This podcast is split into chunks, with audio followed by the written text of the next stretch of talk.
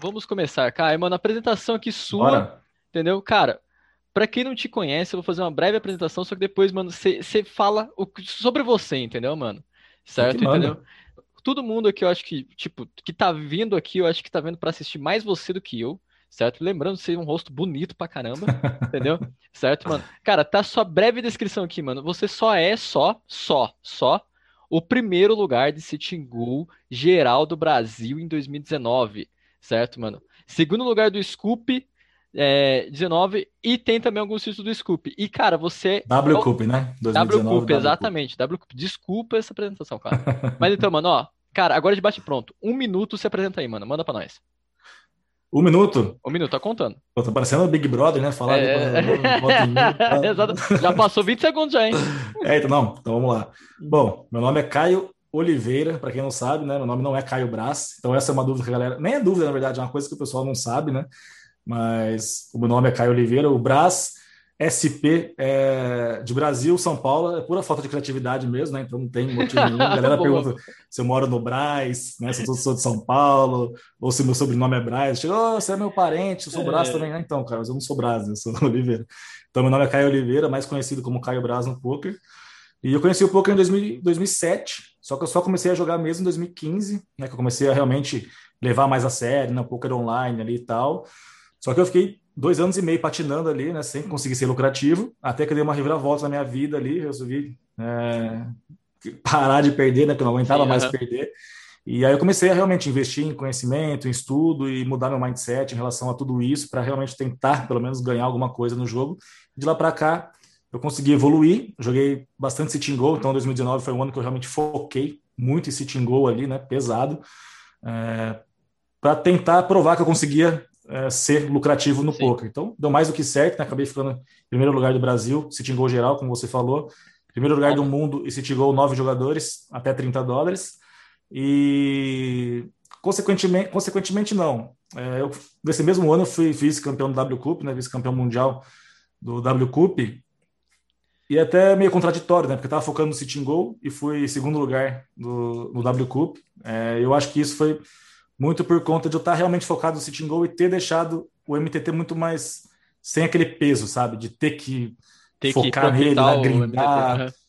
Sim. depender daquilo para ganhar. Então, eu joguei de forma muito mais leve e acabei né, tendo um resultado positivo também em MTT. Então, eu acho que isso deu muito a isso.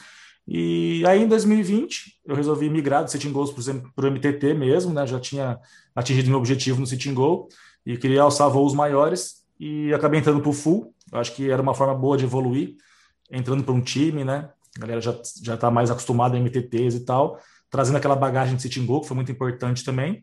E aí, no 2020, eu joguei só MTT, né? Full, full time MTT. E agora, 2021, fui chamado pelo Full para ser instrutor da nova turma que eles estão montando agora, o Full Start, chama Start Pro, que é não é uma não é um time micro, é uma, tipo uma categoria de base para o time principal. Então a galera não joga tão barato, mas joga ali né, um, um average buy mais barato que a gente está acostumado a jogar. E agora a gente está começando esse novo projeto aí que tem tudo para dar certo, se Deus quiser. Nice, então, mano. Cara, acho que passou e... um pouquinho de um minuto, mas é. Não, não, tamo junto. É que um minuto, eu falo um minuto pro cara já entrar, cara, já um minuto... como se fosse assim, tipo, é... aquele sensação eu saber de que, entendeu? Né? Porra, calma, né? calma. As perguntas vão vir depois, né? Não sai falando é... tudo. Cara, mano, mas foi legal, assim, que, por exemplo, cara, é, tem duas coisas, assim, que você contou que foi muito boas. Primeiro, tá, pessoal? Cara, eu e o Caio, a gente se conhece bastante tempo, certo? E o Caio, ele tem um marco na minha vida, que foi feito recentemente, que ele foi a primeira pessoa que conseguiu fazer eu comer japonês conseguiu levar eu para um restaurante japonês. Tá eu achei que você ia falar coisa do pouco, era pôr uma referência ali e tal, você tingou, ah, comer japonês, pô, isso é, é é verdade. Mas, cara, você falou uma coisa bem interessante que foi, cara, o seu título do W Cup, de isso daí eu tava vendo bastante assim, que jogadores sitting goals, eles têm muito, só que jogadores que nascem no MTT não tem tantos. Porque o que acontece, mano? O jogador sitting goal, ele tá passando diretamente em heads up, ele tá passando diretamente mesa final. Sim. Ele tá passando diretamente situações por ICM, tá ligado? Então, pelo que eu vi, assim, cara, eu acho que você levou mais de boa. Mas, mano, o, o cara que tá em MTT, vamos por assim, ele pega quantas mesas finais por mês? totalmente é totalmente diferente do cara que vai pegar a mesa final de, de sitting goals. Então, cara, Exatamente. o cara que tá lá em sitting goal, ele sabe totalmente o que, que ele tem que fazer da mesa final, entendeu? Ele sabe ali toda, uhum. Tudo como que. Então, tipo, eu acho que essa experiência em termos de sitting goal foi até uma das coisas que eu tava vendo com do Luiz Esquiavo, que ele falou assim, cara, uhum. mano, ele jogou de uma maneira standard, a mesa final inteira do, do, do hit dele, entendeu? De MTTs. Então, cara, eu acho que, tipo, a sua base City Goal contou demais para isso daí. Contou demais para esse título, assim, seu.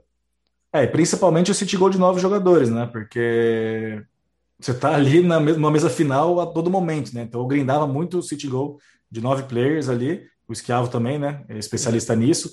Então ele mais do que até mais do que um City Goal de 90, 180 jogadores, você tá, tá realmente, você já começa numa semifinal, numa, numa FT, né? numa mesa final. Então, é ICM puro ali, né? Desde os nove jogadores, a hora que começa, já está o ICM puro rolando e você faz muito volume, né? Então, conforme você vai volumando, você vai ganhando experiência na mesa curta, você vai estudando os ranges ali e tal. Então, quando você chega numa mesa final de MTT, numa reta final, você se sente em casa ali, né? Você já está muito mais habituado àquilo, até mais do que um cara muito bom de MTT, por exemplo, né? Que não chega com tanta frequência, como você falou. Quantas mesas finais um grinder de MTT faz no, durante o mês? Então, um jogador de sitting goal, pô, de nove jogadores, está lá fazendo todos os é, dias. tá, tá, tá todos Ele abriu, ele registrou, finais, né? já está na mesa final já. Registrou já na mesa final. Então, o sitting goal, ele dá uma base gigantesca, né, para MTT. Por isso que eu ainda acho que o sitting goal hoje é a melhor escola, né, para começar. Uma galera que realmente está querendo evoluir no poker, está querendo começar. E até quem já começou, né, cara? Às vezes o cara começou no MTT, ele pode dar um passinho para trás ali para dar dois para frente depois, né? Volta para o sitting goal, joga ali um volume bom para você até ver os seus resultados e tal, porque ele vai dar essa bagagem para você nos, nos MTTs que o próprio MTT não tem. É até engraçado falar isso, né? É. O City Go dá uma base para MTT que o MTT não tem. Se, se você jogar só MTT, você não consegue ter tanta experiência de reta final, de mesa final, de CM, como um grinder de City Go que começa a jogar MTT, por exemplo. Uhum. Cara, e agora a gente, a gente sempre fala que, por exemplo, cara, é, isso daí foi uma das coisas que eu tava tanto trocando ideia com o Rodrigues, que, por exemplo, mano, você tá jogando City Go, mano, você tá habituado naquele, naquele momento. Que nem a gente falou, mano, a gente já tá em reta, certo? Quando registrou no, no 9 players ali, entendeu? Uhum. É, quando você tava na reta do W Cup, mano, você sentiu o peso da reta? Ou você só respirou fundo e falou, mano, é só. Eu, isso daqui eu faço isso daqui todo dia, toda hora, e é só repetir. Cara, tranquilo, que eu tava com um monte de tela lá e tal, porque eu tava focado em City. Então, Boa é um certo a fazer, né? Você misturar uhum. ali City Goal uhum. com MTT. Mas tava ali, sabe, cara, no canto ali, eu tava realmente não me importando com aquilo, sabe? Tava bem tranquilo mesmo, porque o meu foco era 100, 99% se tinha, não vou falar 100% porque eu estava jogando MTT ainda um pouco, mas o meu foco realmente não era aquele, assim, não estava ligado em big hit, nada daquilo, então estava bem tranquilo, assim, focado no sitting goals, até naquele momento ali. Claro que na hora que começou, começa a funilar ali, a gente dá uma focada maior, mas sem peso na consciência, sem criar expectativa, né? sem essa, essa carga nas costas, e as coisas acabaram fluindo naturalmente por causa disso. Sim, e teve, mano, e, e cara, é, agora a segunda coisa que eu vou puxar aqui foi de. Putz, tem uma coisa assim que, eu, que você falou, cara, que eu, mano, eu, mano, eu pirei. Que você falou assim o seguinte, cara, é. não arrume desculpas, faça e pronto, acabou. E isso daí eu acho Sim. que tem muito paralelo, assim, é, exatamente pra galera que tá começando com poker e pra galera que, tipo, que já tá já há um tempo já, pra galera que é regular, pra galera que tem uma outra profissão, entendeu? Que tá fazendo uma outra coisa. Por uhum. exemplo, é, eu tenho muito paralelo com faculdade, tenho muito paralelo com meu trampo, certo? E mesmo assim consegui volumar. E, tipo, cara, na sua história você também tem isso daí, tá ligado? Na sua história você também tem Sim. esse, como que eu posso falar, o part-time, na verdade, a falta de tempo, né? Mas você não tem desculpas. O que, que você tem que falar sobre isso daí, mano? Exatamente. É aquela frase, né? Quem quer dá um jeito, quem não quer arruma uma desculpa, né? Então eu sempre joguei enquanto estava trabalhando, fazendo faculdade, sempre tinha uma outra coisa, nunca estava jogando só poker. E, cara, quando você quer uma coisa de verdade, é isso que a gente está falando, cara, não tem desculpa, né? Você realmente se dedica e você faz acontecer, né? Por mais que você não tenha tempo.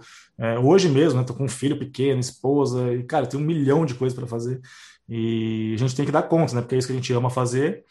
E naquela época, no começo, era mais difícil, né? a gente não tinha muito conhecimento, eu trabalhava, e só que eu chegava a pegar no horário de almoço, por exemplo, almoçava em cinco minutos, abria o notebook ali, fazia uma sessãozinha de, de 50 minutos de city de nove jogadores, sabe? Cara, aquilo ali já me ajudou bastante, era todo dia, na hora do almoço, eu tinha uma hora que eu fazia, sei lá, 20 sits, é, eu jogava Hyper Turbo na época, né?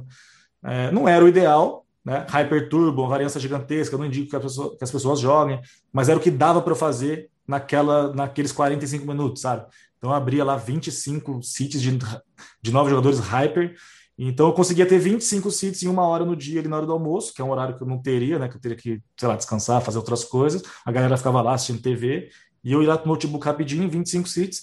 Então, pô, em 10 dias eu tinha lá 250 seats jogados, é, no mês eu tinha 750 seats, Hyperturbo, só naquela hora de almoço. Fora outra horinha que eu consegui e tal, né?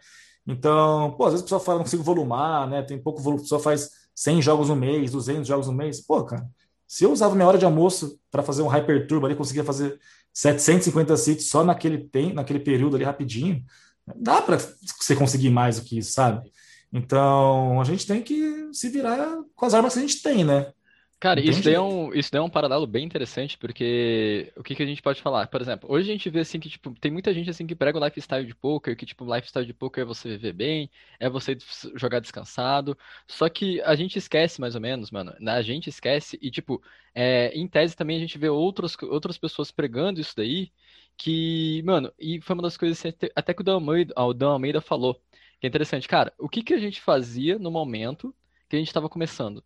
Certo? O que aquele cara estava fazendo no momento que ele estava começando, tá uhum. ligado? E, tipo, eu vou falar assim de maneira bem resumida. Tava todo mundo se fudendo, entendeu? Tava todo mundo, cara, tava todo mundo assim, não arranjando desculpas, tava todo mundo se fudendo realmente. Uhum. Então, por exemplo, pô, eu lembro, cara, eu lembro, você falando sua hora do almoço, eu lembrei muito assim do meu paralelo que, tipo, eu dormia quatro horas por dia. Uhum. Porque eu tava finalizando uma mesa de, uma mesa de City Ghost de 80 players, tá ligado? De um dólar ainda, que tava jogando pra subir Sim. banca, tá ligado? Duas horas da manhã, três horas da manhã tá ligado? Então, uhum. Então, tipo, mano, é, é uma das coisas assim, você mira no seu foco, mira no seu objetivo, acredita no longo prazo, que ele vai chegar, com certeza ele vai chegar se você, se você trabalhar para isso, e, Sim. cara, você aceita, os, você aceita os sacrifícios, entendeu? E seu sacrifício, que nem você falou, era só hora de almoço, mano, que para quem é assalariado, para quem, tipo, para quem trabalha no ambiente Sim. corporativo, hora de almoço é sagrada, entendeu? Certo? Uhum. É, só que eu, eu tinha, eu trabalhava e tinha que fazer faculdade também, né? Então eu realmente não também. tinha tempo, sabe? Chegava Exato. em casa cansado, não tinha como chegar e jogar. Às vezes eu até conseguia abrir umas telinhas ali e tal, mas o tempo que eu tinha durante o dia era esse, né? Então eu tinha que me virar. Exatamente, daí você aceitou como se fosse esse sacrifício da sua qualidade de vida, tá ligado? Descer assim, realmente, vou descer minha qualidade de vida agora um pouco, vou ficar mais cansado, sim, é. cara, mas a longo prazo deve compensar demais, tá ligado? Cara, no começo você vai ter que abrir mão dessa qualidade de vida, não tem jeito, porque você não vai largar tudo para viver de poker do nada, né? Você não vai largar seu emprego para jogar poker, porque você é um mundo desconhecido, você não tem conhecimento sobre nada, é tudo muito duvidoso. Você vai largar seu emprego, tá 100% certo por algo duvidoso. Então, cara, não aconselho que ninguém faça isso. Então, você vai ter que mesclar, vai ter que conciliar as duas coisas, o emprego, a faculdade, outra coisa que você tiver com o poker. Então, infelizmente, no começo, é, a vida é dura mesmo, é sacrifício, né? Não tem como. A gente vai ter que abdicar de várias coisas é, não só do, do nosso tempo ali, é, no meu caso, na hora do almoço, mas até numa sexta-feira, um sábado à noite, que os amigos querem sair e tal. Eu, às vezes eu deixava de sair, porque eu realmente, é, sei lá, estava numa reta, ou no Sim, domingo eu queria acordar descansado para poder brindar. Então, ou no próprio domingo, né? Aquele, sei lá, um almoço de família, alguma coisa que tenha. É, às vezes você tem que abdicar no início, né? Porque você precisa daquilo para provar para você mesmo e para os outros, às vezes, né, que você consegue viver daquilo. Para no futuro, quem sabe, se der certo, né, você realmente dar uma atenção para a qualidade de vida. Claro que a gente não está falando que você não tem que se importar com qualidade de vida, que não é importante. É só que no começo fica mais difícil mesmo. Conforme você vai evoluindo e vai provando que você realmente pode viver daquilo, aí você pode dar uma afrouxada no volume, né? Uma coisinha ou outra ali e tal. Pô, um domingo você tira uma folga, né? Para ficar com a família. Você consegue ir amenizando dessa forma, mas até chegar nesse momento é trabalho duro. Sim, com certeza. Isso daí, mano, é... e cara, teve uma outra. Tô, tô lembrando que eu, de, de outras histórias aqui. Teve, eu acho que foi um IPF que você ficou em segundo lugar. Certo? Sim. Daí, tipo, mano, um meu, amigo meu aqui de Arthur Nogueira que falou assim: pô, mano, tem um, um tal lá de Caio Braz, mano, tá, o cara tá na reta lá, mano, ele tá destruindo. Eu falei assim: sério mesmo? Pô, Caio Braz. Ah, não. No mínimo, no mínimo, eu espero que o Caio Braz destrua, tá ligado?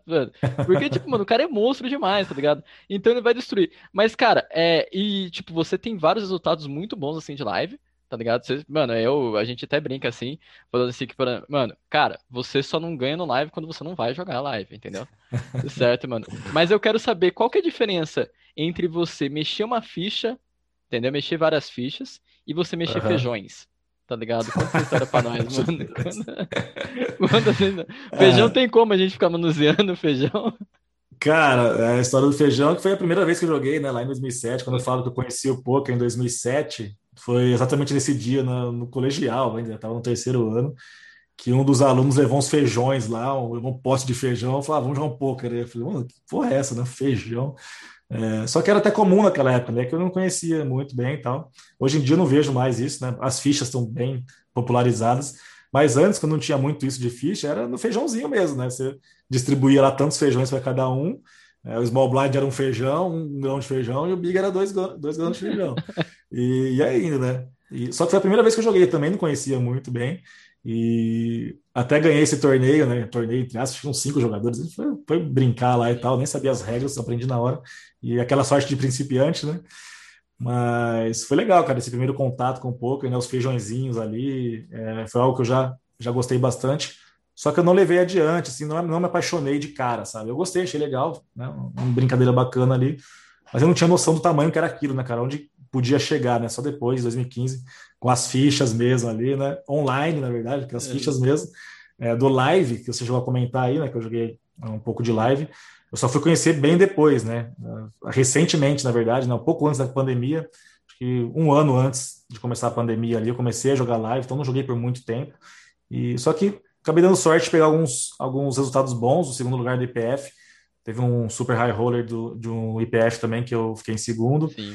E eu, eu gostava, cara, bastante do live, só que eu sentia essa dificuldade, né? Quando você tá no, no online, jogando sitting goal, grindando ali, tudo bonitinho para você ali, já os sizes, as fichas, tudo certinho. Na hora que você chega lá na mesa, num, num HU, por exemplo, para fazer o HU ali, né? Você contra o outro. Tem que ficar contando fichas, os blinds, né? colocando toda hora ali. Eu me perdia todo, me enrolava com as fichas. No meio do torneio lá, eu não sabia quanto de stack cada um tinha na mesa, porque eu tinha que ficar contando, aí já mudava o, o blind, eu já não sabia mais. Ficava o tempo inteiro tentando saber quantas fichas cada um tinha. Então aquilo me distraía muito. Né? Isso daí é sinistro, cara. Eu lembro, mano, que no, eu lembro que no, no live, a, a, gente fala assim, eu lembro, mas a gente tá vivendo uma época de, de pandemia, né, cara? Uh -huh, mas, tipo, sim. quando eu vou pro live, cara, eu acho que meu blind favorito é o 500 mil e o 5 mil, 10 mil, cara. Porque daí eu Você consigo... conta mais fácil. Você conta mais fácil. Exatamente, cara. Ai, cara. Ali. Não, e é engraçado que eu começava a é. contar assim, cara, esse tem isso, isso, isso. Cara, passou a órbita, já não sei mais de ninguém, sabe? Não, já, já, era, acabou. Já, já, rolou jogada, já um já ganhou o pote do outro, já foi ao win, já é. dobrou, já aí, tenho, aí já tinha que contar tudo de novo, porque eu não lembrava de mais ninguém. Então isso me prejudicou é. demais, cara. Quando começava, quando chegava no FT e afunilava ali, toda hora você tem que estar pondo blind ali e tal. Nossa, eu me perdia todo. Por isso que eu só peguei segundo lugar, né? Porque na hora da HU ali, o meu foco tava em contar as fichas que eu tinha e o cara tinha e os blinds tinha que colocar toda hora, né? O big, o small, em todas as é. mãos. Eu, eu não conseguia concentrar em mais nada, cara. Só cara, e isso daí é foda, né, cara? E tipo, mano, às vezes você pega assim, você fala assim, o cara deu, deu all-in, né, mano? E daí você pergunta, né? Tipo, quantas fichas tem? E daí, tipo, você tá contando, você já fica com dó do dealer, do dealer ter que pegar aquelas fichas e contar. Você já fala, não, conta por cima só mais ou menos. Ah, ele tem 200 mil. Daí você olha no blind e fala, 3.500 o blind. E você fala assim, Mas quando o dealer conta, ainda é melhor, quando dá uma força. Foda quando você fala, é, quantas fichas tem? Aí o cara abre o braço assim pra você contar. Tipo, puta merda, é, peraí. Nossa, exato. Aí tem aquela fichinha de 25k ali atrás, assim, escondida, né? Nossa, cara, mano. É, live, live é uma, é, é uma história assim de, de amor e ódio, né, cara? Live é uma, uma das coisas assim. Tem, é, um, tem um amor assim pelo live, eu, eu sou apaixonado pelo live entendeu? Não tem resultados assim tão expressivos, mas, mano, eu gosto de jogar muito live. Porque, cara, você pega o totalmente estereótipo do poker, tá ligado? Tem aquele tio assim que uh -huh. fala assim, vou pagar sim, na broca sim. porque broca, broca boa, broca cara. tem outro que tem outro que fala assim, cara, vocês podem tirar minha coragem, vocês podem tirar meu dinheiro, mas nunca vão tirar minha coragem. Tá pago aqui, qual aqui. Essa é muito tá boa. Nossa, essa daí é sensacional, cara. E, cara, é... agora mudando um pouquinho. Se eu foldar, você mostra? Se eu é foldar, você mostra. Nossa, essa daí é boa. É... E, cara, é, o João, um João Simão, um, um jogador pouco conhecido aqui no cenário brasileiro. Jogadorzinho aí, né? Jogadorzinho. Ele, começou ele, agora. É, começou agora. moleque novo, né? Ele falou que. Ele falou, eu lembro que isso daí foi um post assim, mano, que deu muita repercussão. eu acho que vem muito a calhar nessa próxima pergunta. Ele falou o seguinte, uhum. cara, é, eu passei 10 anos sem ganhar no poker, certo? E, cara, você, você ficou no passado 3 anos sem ganhar, certo? Entendeu? Eu acho que é um paralelo. Eu tô um mês sem ganhar, eu, mano, eu já tô pensando em me matar já. Entendeu? Eu tô um mês, um mês e meio assim sem ganhar, eu já tô falando assim, meu Deus do céu, cara, o que que tá acontecendo com a minha vida? Certo? E você não desistiu, eu acho que você tava no momento de evolução mesmo, tá ligado? Mas realmente, uhum. sem ganhar, sem mostrar resultado, você não desistiu, tá ligado? Mano, como é que foi essa parada? Cara, é, sobre o João Simão, eu não sabia disso. Eu fiquei sabendo que é. ele jogou, ele demorou 10 anos para ter um big hit, né? Uhum. Que ele falou. Não sei é, se. Eu lembro, eu lembro que o post, eu lembro que o post assim, eu fiquei 10 anos sem ganhar. Pô, todo mundo já falou assim, caraca, mano, o cara profissional ficou 10 anos sem ganhar, entendeu?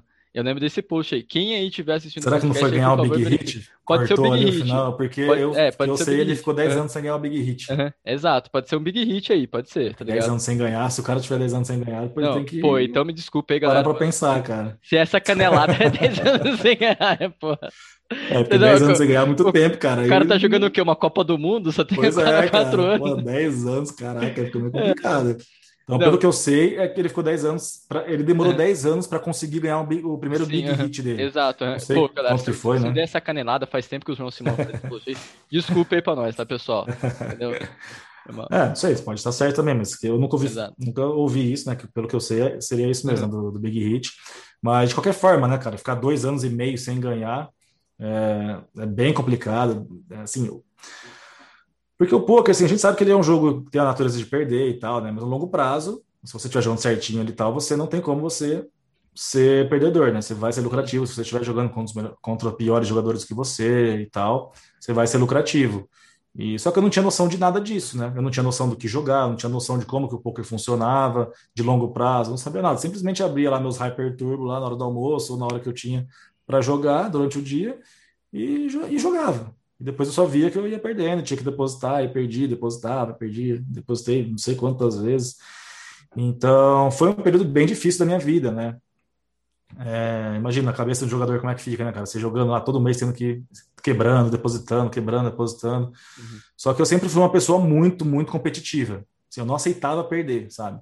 É, não gostava de, no, na escola, né? Eu gostava de futebol, então é, eu me destacava, né? Era, era jogador, era atacante, então é, no, costumava ser o artilheiro do time, vôlei, não sabia jogar direito, mas eu queria ser o melhor, sabe? Então, Sim, uhum. para o ímpar, não gostava de perder, sabe? Não importava o que fosse, sabe? Eu sempre dava o meu máximo ali e eu realmente era muito competitivo. É, e o poker, ele me mostrou, cara, que eu ele tinha que aprender a perder primeiro. Né? Ele vai te jogar para baixo, você vai tentar levantar, ele vai te dar porrada e vai mais e mais até você não aguentar mais. Então, chegou um ponto que eu realmente não aguentei mais perder. E que foram depois desses dois anos e meio, né? 60 mil jogos eu fiz um PS. E eu falei, cara, chega, né? Cheguei no fundo do poço ali, 5.500 dólares negativo. Para mim, cara, era o limite do meu, do meu gráfico. Peraí, vamos voltar um pouquinho. 60 mil Sim. jogos você fez, cara? 60 mil. Sem ser lucrativo. 60 mil. 60 mil jogos, sem ser lucrativo. Beleza, eu acho Pelo que. contrário, né? Sendo deficitário. Exato, sendo, é, exato, sendo deficitário, cara. eu acho que, tipo, eu acho que a lição agora que você acabou de passar pra galera, tá ligado? Certo, mano? Explicitamente ficou totalmente aí, tipo, jogada no ar, tá ligado? 60 mil jogos sem ser lucrativo, só caindo uhum. só, tá ligado? Exatamente. Mesmo você desistiu, então, mano. É. Aí, qual que, qual que é a outra mensagem que fica também? Não importa, cara, quanto tempo você, você jogue, quantos jogos você faça se você não for lucrativo, você não vai atingir um longo prazo, sabe? Você pode fazer 60 mil jogos lá, cara. Não adianta. Você está jogando os torneios errados contra os jogadores que são melhores que você, você não vai ser lucrativo, sabe? Então, eu precisei disso, desse tempo, de dois anos e meio, de 60 mil jogos, para eu perceber que eu não ia ser lucrativo no poker jogando daquela forma, sabe? Então, chega uma hora que você fala, pô, peraí, eu preciso fazer alguma coisa, né? Preciso mudar. E as pessoas é, elas demoram muito tempo para perceber isso. Né? Elas não querem aceitar que elas não vão conseguir, né? Que elas não vão ser, não são lucrativas. Elas ficam sempre esperando aquele milagre, né? Um big hit, é. alguma coisa. Elas, elas demoram para saber se, que, que precisam mudar, entendeu? Que, que Exatamente. Lá, tá ligado? Exatamente. Então elas ficam naquela expectativa, na esperança de que um dia caia do céu alguma coisa, que ela crave um torneio e ganhe lá uma bolada, sendo que, primeiro, não vai acontecer na maioria dos casos, E quando acontecer, não quer dizer nada. Pode até piorar ainda mais a situação da pessoa, porque ela vai ganhar uma grana, vai achar que está ganhando dinheiro no poker e depois vai devolver em dobro lá, porque ela não é, não é lucrativa no longo prazo. Então não adianta nada ela ganhar um big hit sendo que ela não é lucrativa. Então acaba iludindo também as pessoas, né? É, então acabei chegando num ponto ali que eu falei, meu, chega, né? Acho que 60 mil jogos, dois anos e meio, é um sinal aqui divino que eu não vou ser lucrativo no poker se eu continuar dessa forma. Não adianta ficar dando burro em ponta de faca, que não vai dar certo. E aí eu resolvi realmente é, investir em conhecimento, pagar um curso que eu não queria pagar porque eu achava caro na época. É, e tem muito disso, né? A pessoa quer forrar no jogo primeiro para depois investir em conhecimento. Não, preciso ganhar alguma coisa aqui para poder pagar um curso, pagar um, uma mentoria, alguma coisa desse tipo. Sendo que na verdade é o contrário, né? Primeiro investir, você tem que primeiro investir em conhecimento porque aí você vai evoluir no jogo para colher os frutos lá dentro depois, né? Você começar a ser lucrativo. Não o contrário, você ficar esperando um milagre acontecer. E eu pensava dessa forma. Eu tinha muita resistência em investir, porque eu queria também ganhar no jogo ali e tal. Só que eu percebi que não ia dar certo daquela forma. E aí que eu comecei a realmente investir. Eu fiz o curso do Akari, daí na game. É... E não só isso, né? Às vezes a pessoa também quer fazer um curso só e acha que já vai resolver a vida dela. Acho que o mais importante não foi só investir em conhecimento, mas mudar o meu mindset mesmo, né? Parece papo de coach, né? De mind coach, mas é verdade, cara. É, a hora que eu mudei meu, a minha chavinha aqui, meu mindset, falei, cara, realmente preciso mudar, porque não dá mais para jogar dessa forma, não dá mais para perder. Tanto que quando eu fiz o curso, eles deram três meses para fazer, era o prazo. Eu fiz, e depois eles, eles estenderam mais um mês, porque a galera não, não deu tempo de fazer, né? Três meses. Uhum. E eu tinha feito em uma semana assim, devorei todos os módulos, era, era, ele era bastante, tinha bastante coisa, porque eu realmente parei de jogar naquela semana, falei, meu, vou focar 100% agora nisso daqui, porque eu preciso mudar a, a, forma de jogar, eu preciso evoluir e realmente jogar os torneios corretos, eu jogava de tudo, né, todos os sitting goals, tudo misturado, Hyper Turbo, Turbo, regular, 9, 18, 90, 180 jogadores, MTT, eu misturava de tudo, jogava de tudo, não sabia o que era bom, o que era ruim para mim, e aí eu mudei isso também, né? Falei, não, vou jogar os torneios que eu sei que são bons para mim, que eu sou pelo menos um pouco lucrativo aqui, eu filtrava lá no Sharkscope uhum. os sítios que eu ia bem, mesmo sem estudo. E falei, bom, agora eu vou estudar, vou focar aqui e vou jogar os sitting goals que eu tenho que jogar. Pronto. E aí, a partir daí, as coisas começaram a mudar. O meu gráfico começou a subir e as coisas começaram a fluir. Putz, cara, mano, isso daí é uma. Tipo, vamos por assim, eu acho que, mano, isso daí foi uma história, tá ligado? Que realmente, vamos por assim, tipo, quem pega hoje o Caio Braz, tá ligado? Hoje, mano, cara, top, top reg de setting goals, tá matando os MTTs, instrutor do Flow. Eu acho que eles nunca iriam imaginar. No full. Entendeu? No full, é, eu acho que eles nunca. Putz, eu sempre confundo, né? É, eles eu nunca iriam imaginar, tá ligado? É, que você chegou a passar por essa parte da, da fase, tá ligado? Por essa, por essa fase da sua uhum, carreira, entendeu? Que nem, tipo, vamos supor assim, que tava começando realmente na sua carreira e, obviamente, mano, 60 mil jogos, cara, como que nem você falou, mano. Não adianta, tipo, você ficar fazendo volume sendo que você não estuda, sendo que você não coloca, sendo que você não tem conhecimento para isso, tá ligado? Exatamente. E que nem você falou, que você é muito competitivo e a gente vê, assim, que, mano, tem, cara, é, tem uma frase bem antiga, logo quando eu tava iniciando o poker, que eu ouvi que o poker mexe com duas coisas de um homem, duas coisas muito preciosas em um homem: o ego e o dinheiro. Tá ligado? Sim, completamente. E realmente é quando você deixa as duas coisas de lado, quando você não joga precisando de dinheiro, quando você, tipo, realmente, vamos supor assim, é quando você joga assim, tipo, com uma saúde financeira de boa, e quando você não tem ego para colocar, pra colocar em jogo, entendeu? Você uhum. consegue ser cada vez mais lucrativo. E quando você não é lucrativo, cara, você tem esses dois, essas duas coisas bem afetadas. Entendeu? Com certeza. É, o ego, é, ele tá muito presente no poker, né, cara? Porque você tá ali, numa mesa com oito pessoas, um querendo ser melhor que o outro. Né? É isso, cara. É, é, tá todo mundo disputando ali para ver quem é o melhor. Então, é, um querendo passar blefe no outro, querendo tomar as fichas do outro. Então, é, tem muito disso, né? Então, o cara te passar um blefe e mostrar ali na hora chega a ser humilhante para a pessoa que está é, que tá recebendo o blefe, né? É uma sensação ruim, você não quer ser visto, ser rebaixado na mesa. Então, tem muito essa questão do ego envolvido, é, e não só entre as pessoas, mas com você mesmo, né? Eu sinto muito que as pessoas têm um ego muito grande, às vezes, para saber que ela não pode jogar determinados torneios, por exemplo, um torneio mais caro, a pessoa até bate um, um, certo limite e ela começa a jogar mais caro e ela não aceita, o ego dela não deixa ela voltar para trás, ela, ela não aceita que ela não bate o limite mais acima que ela está jogando, que ela realmente tem que dar um passo para trás agora, e ela não aceita que ela, que ela não é lucrativa no limite acima, que ela precisa evoluir, estudar mais e tal. Então, tem muito do ego envolvido nessa questão também, né? De não deixar a pessoa é, jogar um pouco mais barato, talvez. Enfim, são várias situações, né? Estou dando um dos exemplos aqui, mas tem muito ego envolvido né, em várias situações né, no jogo. Cara, e aconteceu uma, uma parada, tipo, por exemplo, cara, você posta muito, assim, você tá muito exposto, assim, em redes sociais, tá ligado? Certo? Uhum. Agora eu vi um post recente seu que você falou que vai voltar a postar mais coisas, entendeu? Gerar mais conteúdo, fazer mais stories, publicar mais coisas pra nossa comunidade, tá ligado? E, tipo, hoje, Sim. mano, a comunidade tá gigantesca. Tipo, putz, mano, quem me dera ter, por exemplo, mano, geradores de conteúdos na, na época que eu comecei, tá ligado? Da qualidade que a gente tem hoje, é. entendeu? E, cara, teve, assim, um momento que você passou de Sunday Million, que você tomou uma bad, certo? E uhum. você compartilhou essa mão, tá ligado? Certo? E, tipo, teve sim, 17 sim. compartilhamentos e várias mensagens de, de inbox, assim, pra você, entendeu? E, cara, é... Como é que você, como é que você sabe disso, cara? Tá, eu como é que eu... stories, né? Você eu... foi buscar isso aí. Entendeu? Eu fui buscar, cara. Ó, vamos agradecer aqui mais uma vez a nossa produção.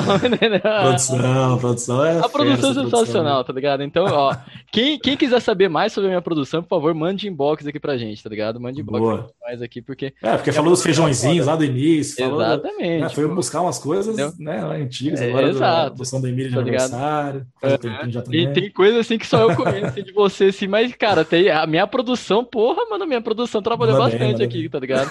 Mandou bem bastante. É, agora, por exemplo, cara, teve um, teve um cenário que eu postei, que foi, por exemplo, mano, eu tava na reta do BSOP, tinha até postado essa parada, uhum. e caiu energia da minha cidade, que na verdade da minha cidade não, do meu bairro aqui que é zoado, minha cidade é zoada, mas, mano, meu bairro que é zoado e caiu energia.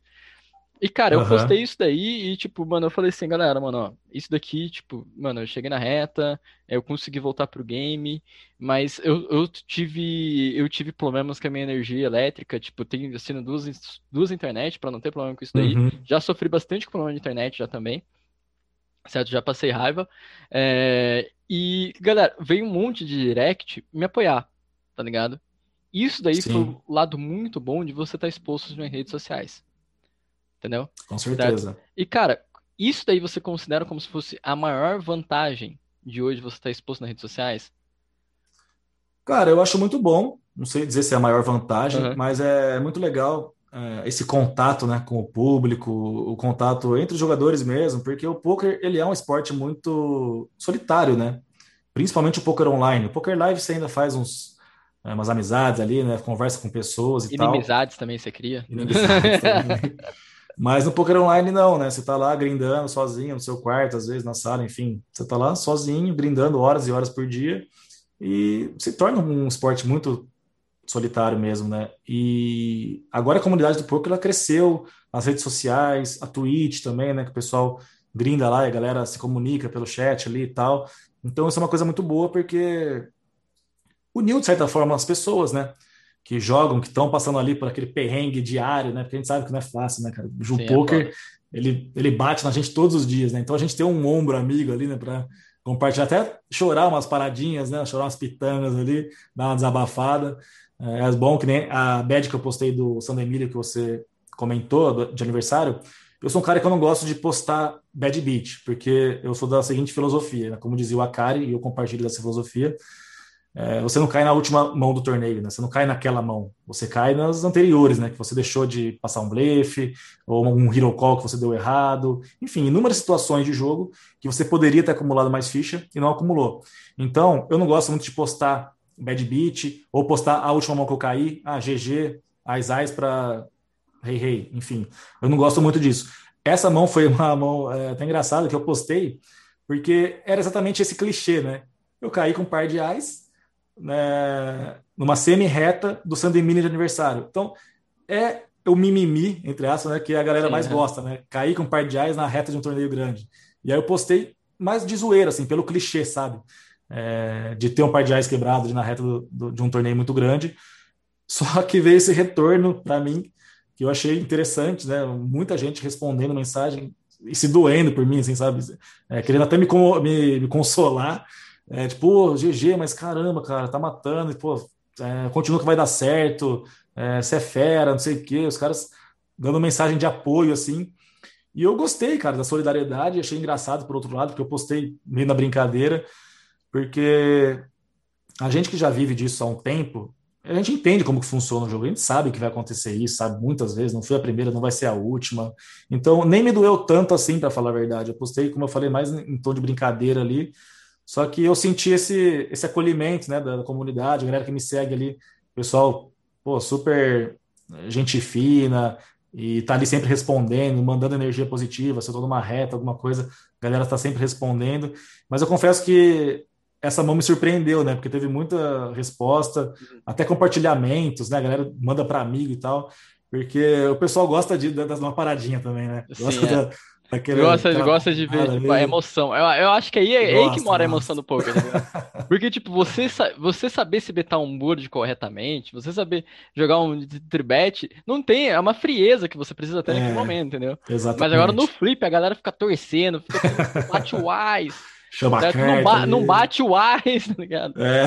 Fica uma parada sinistra. Então, tipo, a galera gosta uhum. disso aí. E, cara, você sim, falou sim. assim de, tipo, uma questão assim que eu vejo bastante, de isso daí eu acho que é na, na gente, assim, tipo, tem jogador que gosta de postar reta. Tem cara uhum. que gosta de streamar, certo? E eu acho que eu e você já compartilha do, do mesmo tanto, mano. A gente não posta reta. Entendeu? Tipo, a uhum. gente pode pode tá, mano. Cara, a gente mano, é, high roller, 1.500 dólares, certo? Pagando um milhão pro primeiro. Tamo lá no three-handed. Cara, ninguém fala pra ninguém, entendeu? Semana passada eu fiz uma CMFT de um torneio de 1K do Paripoker lá, do, um 1K nocaute. Quem ficou sabendo? não Você. Pra ninguém. Não falou ninguém. pra ninguém. Exato, ninguém mano, cara. Que eu, que eu satélitei, lógico, né? Não dei, não dei tiro de 1K. Uhum. O satélite do satélite do satélite lá, que eu também não indico, é uma coisa é, é. mais pensada aqui, uma estratégia que eu estou usando aqui agora.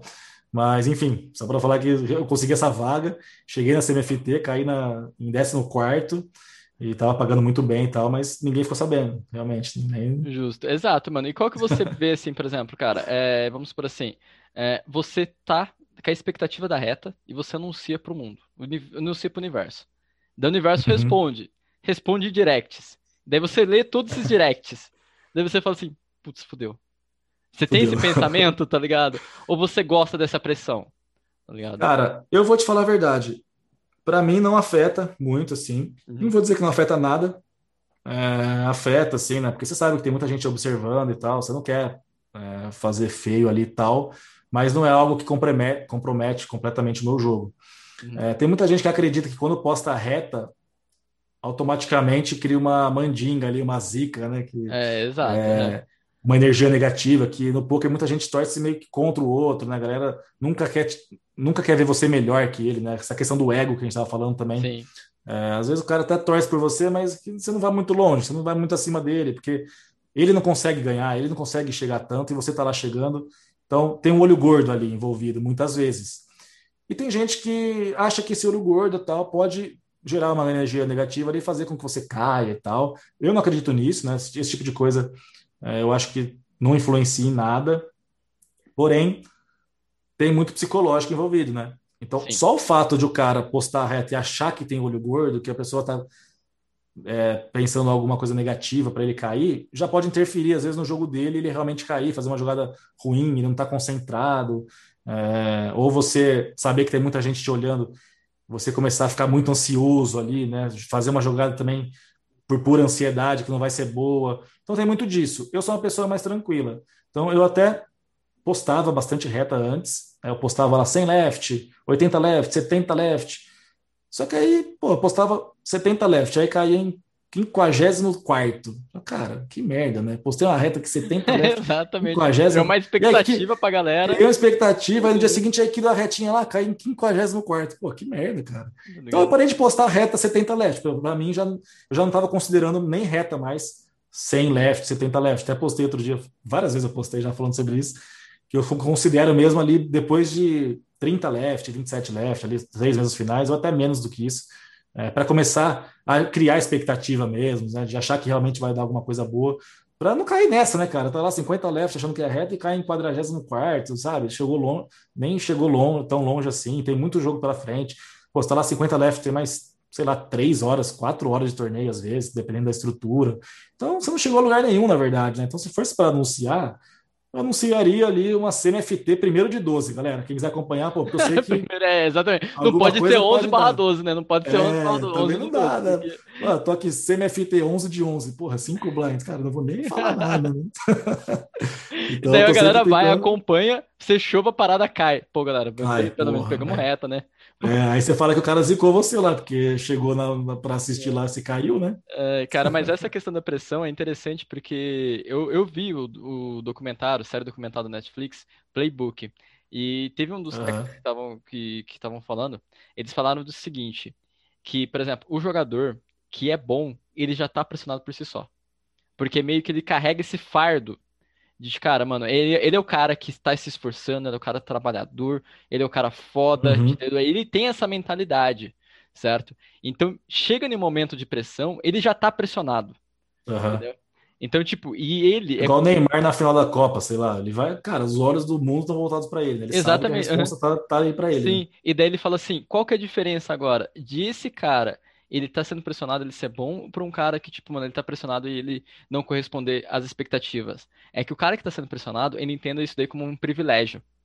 Tá ligado? Ele entende isso daí uhum. como que ele espere muito dele mesmo e também as outras pessoas também esperam muito dele mesmo. Por quê? Porque ele mostra muito trabalho, porque ele mostra muito talento, uhum. porque ele mostra muito dedicação no que ele faz, entendeu?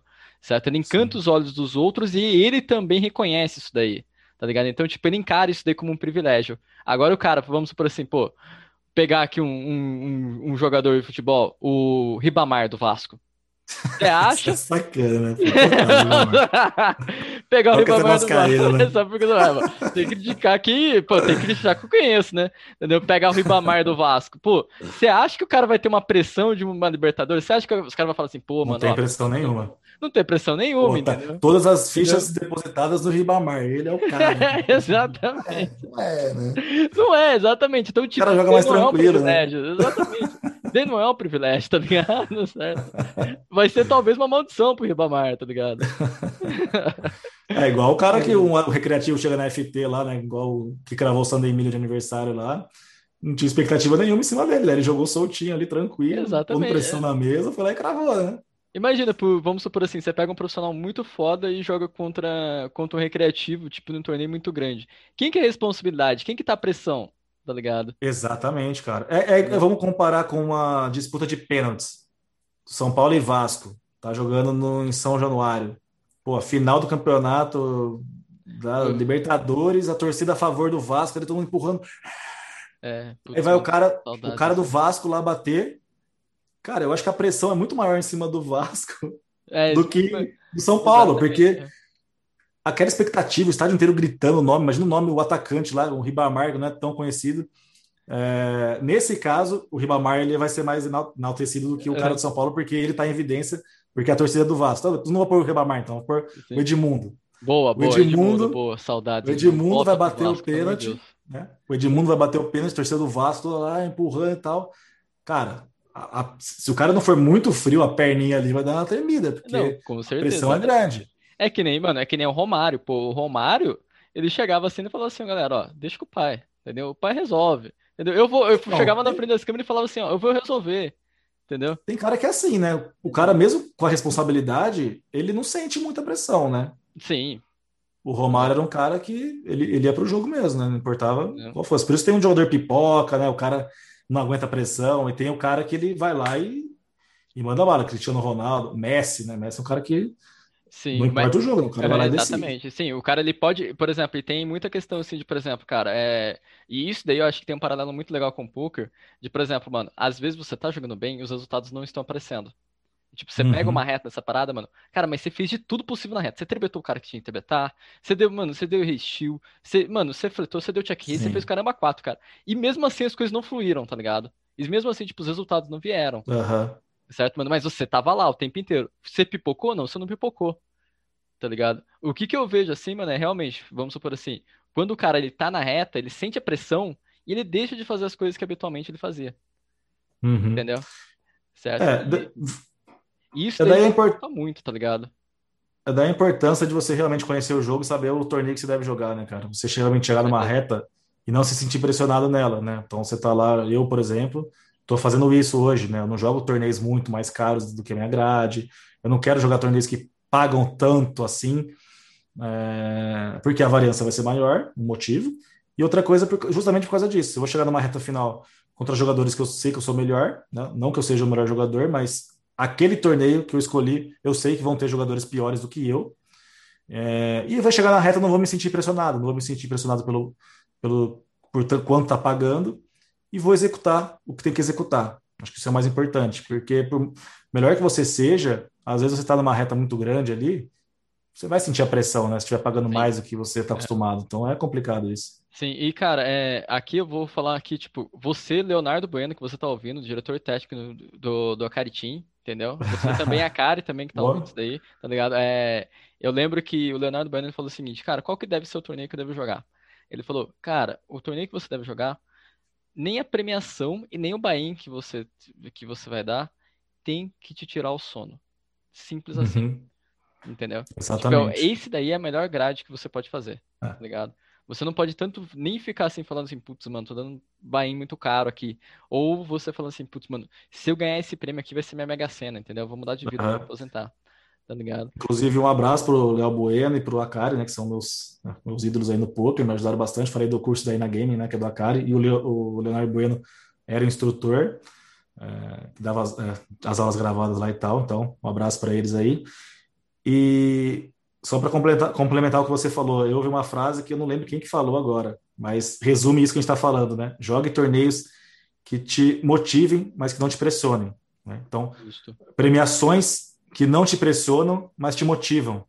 Porque você não vai se sentir tão pressionado na reta, mas vai ser um motivacional, não vai ser aquele torneio que está pagando tão pouquinho. É um valor bom para você, faz uma diferença para você, você vai estar tá motivado, mas não vai estar tá tão pressionado, porque não é uma quantia tão grande assim a ponto de você deixar de executar uma jogada que você sabe que tem que executar. Então, para essa frase, resume bem, né? Sim, com certeza. E com certeza o cara que falou essa frase também tá ouvindo esse podcast, entendeu? Abraço e beijo pra você também, tá? Pra quem certo, falou essa frase. pra quem falou essa frase. Cara, e agora, tipo, a gente vai entrar aqui em um ponto aqui que é interessante de, por exemplo, quando a gente tá, fazendo, tá publicando bastante conteúdo, e espero que venha muitas perguntas, espero que venham muitas coisas, que, cara, uhum. tem umas coisas assim, que, mano, eu mais recebo direct, certo? Eu mais, eu, mano... Cara, é sensacional. Eu abro a caixinha de pergunta e sempre. É, mano, e esse daqui, tá, pessoal? É o tema do podcast de hoje, tá, mano? Só falando aqui pra vocês. É. Perguntas frequentes, tá ligado? Perguntas frequentes. E, mano, a minha top 1. Top 1. Qual que é o monitor que eu uso? Entendeu? Monitor, monitor sempre. Não, é, exatamente. A do cara. monitor, você postou uma foto do monitor e vai vir essa pergunta, pode ter certeza. É, exato. Cara, daí teve uma outra pergunta que ganhou como top 2, minha top 2. Tipo, eu postei foto do meu monitor e falei assim: é, 29 polegadas, ultra wide 4K. Daí perguntaram Já embaixo. Qual era? Exato. Quantas telas cabem? Eu falei assim, nossa. não, não, chega. Sempre tem uma pergunta, né? Não vai ter jeito. Exatamente, cara. Qual que é, tipo, eu não sei se essa daí é a sua top 1, eu não sei se daí é a sua top 2, mas qual que é a sua top 1, mano? Cara, a minha top 1 é... dá para se, se, é possível viver de Setting Go hoje em dia ainda. Eu acho que essa é a minha top 1 se eu não estiver enganado. Sempre tem algumas, né, que o pessoal sempre pergunta, mas é que eu me lembro agora. Assim, do monitor, ela é, ela é bem frequente quando a gente posta, que eu não posto muito no monitor, né, mas uhum. é batata, né, cara? É postar o monitor Sim. e esperar a resposta chegar. Mas a do. É que eu joguei muito Sitting Go, né? Então, é uma pergunta que eu.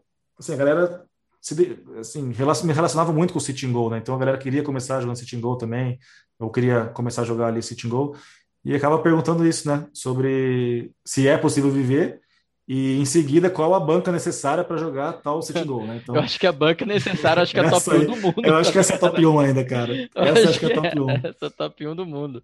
A banca necessária, a galera pergunta muito, assim. Cara, e tipo, acho que conforme, mano, é, e é muito legal porque, tipo, faz um paralelo muito grande, assim, de tipo, mano, é, a, a, as respostas vão se tornando mais criativas, né? Tipo, acho que a pergunta ficou tão assim popularizada que as respostas também ficaram tão popularizadas. Daí, tipo, o cara ali vai e responde, né? Ah, é, mano, você vai jogar 200 bains, pô, 100 bains, entendeu? E, tipo, é uma pergunta muito relativa, vai alterando. Muito, e daí, cara, cara tem, tem amigo nosso que fala assim, mano, se você não tá batendo no limite, o banco é infinita. Exatamente, cara. É, esse é o primeiro ponto, né? Que nem para mim lá no começo da, da minha carreira, que eu fiz 60 mil jogos sem ganhar. Quanto de bankroll precisaria? É, cara, tipo... a sua conta bancária, mais o limite, mas tipo, se você, se você não bate o limite que está jogando, é, você precisa de um bankroll infinito, você não vai ganhar dinheiro nunca, não importa o bankroll que você pode ter um milhão lá na conta, não interessa, você só vai perder dinheiro, você não vai ganhar dinheiro jogando. Sim. Inclusive, de tanto receber essa pergunta do bankroll, eu fiz questão de fazer um vídeo para pôr no YouTube, Sim. tá lá o meu segundo vídeo, primeiro é, é, sobre mindset, que também é uma coisa que o pessoal pergunta bastante sobre mindset, sobre bad beat, né? É, como lidar com bad beats, está lá também entre top 3 ali. Então foi o primeiro vídeo que eu fiz, mindset. E o controle de bankroll, eu fiz questão de fazer um vídeo exclusivamente falando sobre isso também, porque, como você falou, é algo muito relativo, depende de diversos fatores, né? Então, não é tão simples de falar assim, ah, 100 bains, igual a gente ouve alguém responder. Uhum. Se você ouvir alguém responder 100 bains ou X bains, cara, essa pessoa não, tem é, conhecimento é, suficiente para te tipo, dar essa ele não trabalha Ele não trabalha de uma, de uma maneira assim estruturada para fazer uma grade, tá ligado? Porque, tipo, depende muito do volume que você vai fazer, da grade que você vai jogar, depende muito até do. Mano, eu acho que, tipo, que nem você falou, mano, os torneios tem que te motivar, entendeu? Certo? A premiação uhum. tem que te motivar. Então, cara, não adianta nada. Pô, cara, o que me motiva é uma premiação de mais de 100 dólares. Então, por que você vai jogar um sitting goal de 9, do... de, de 9 pessoas?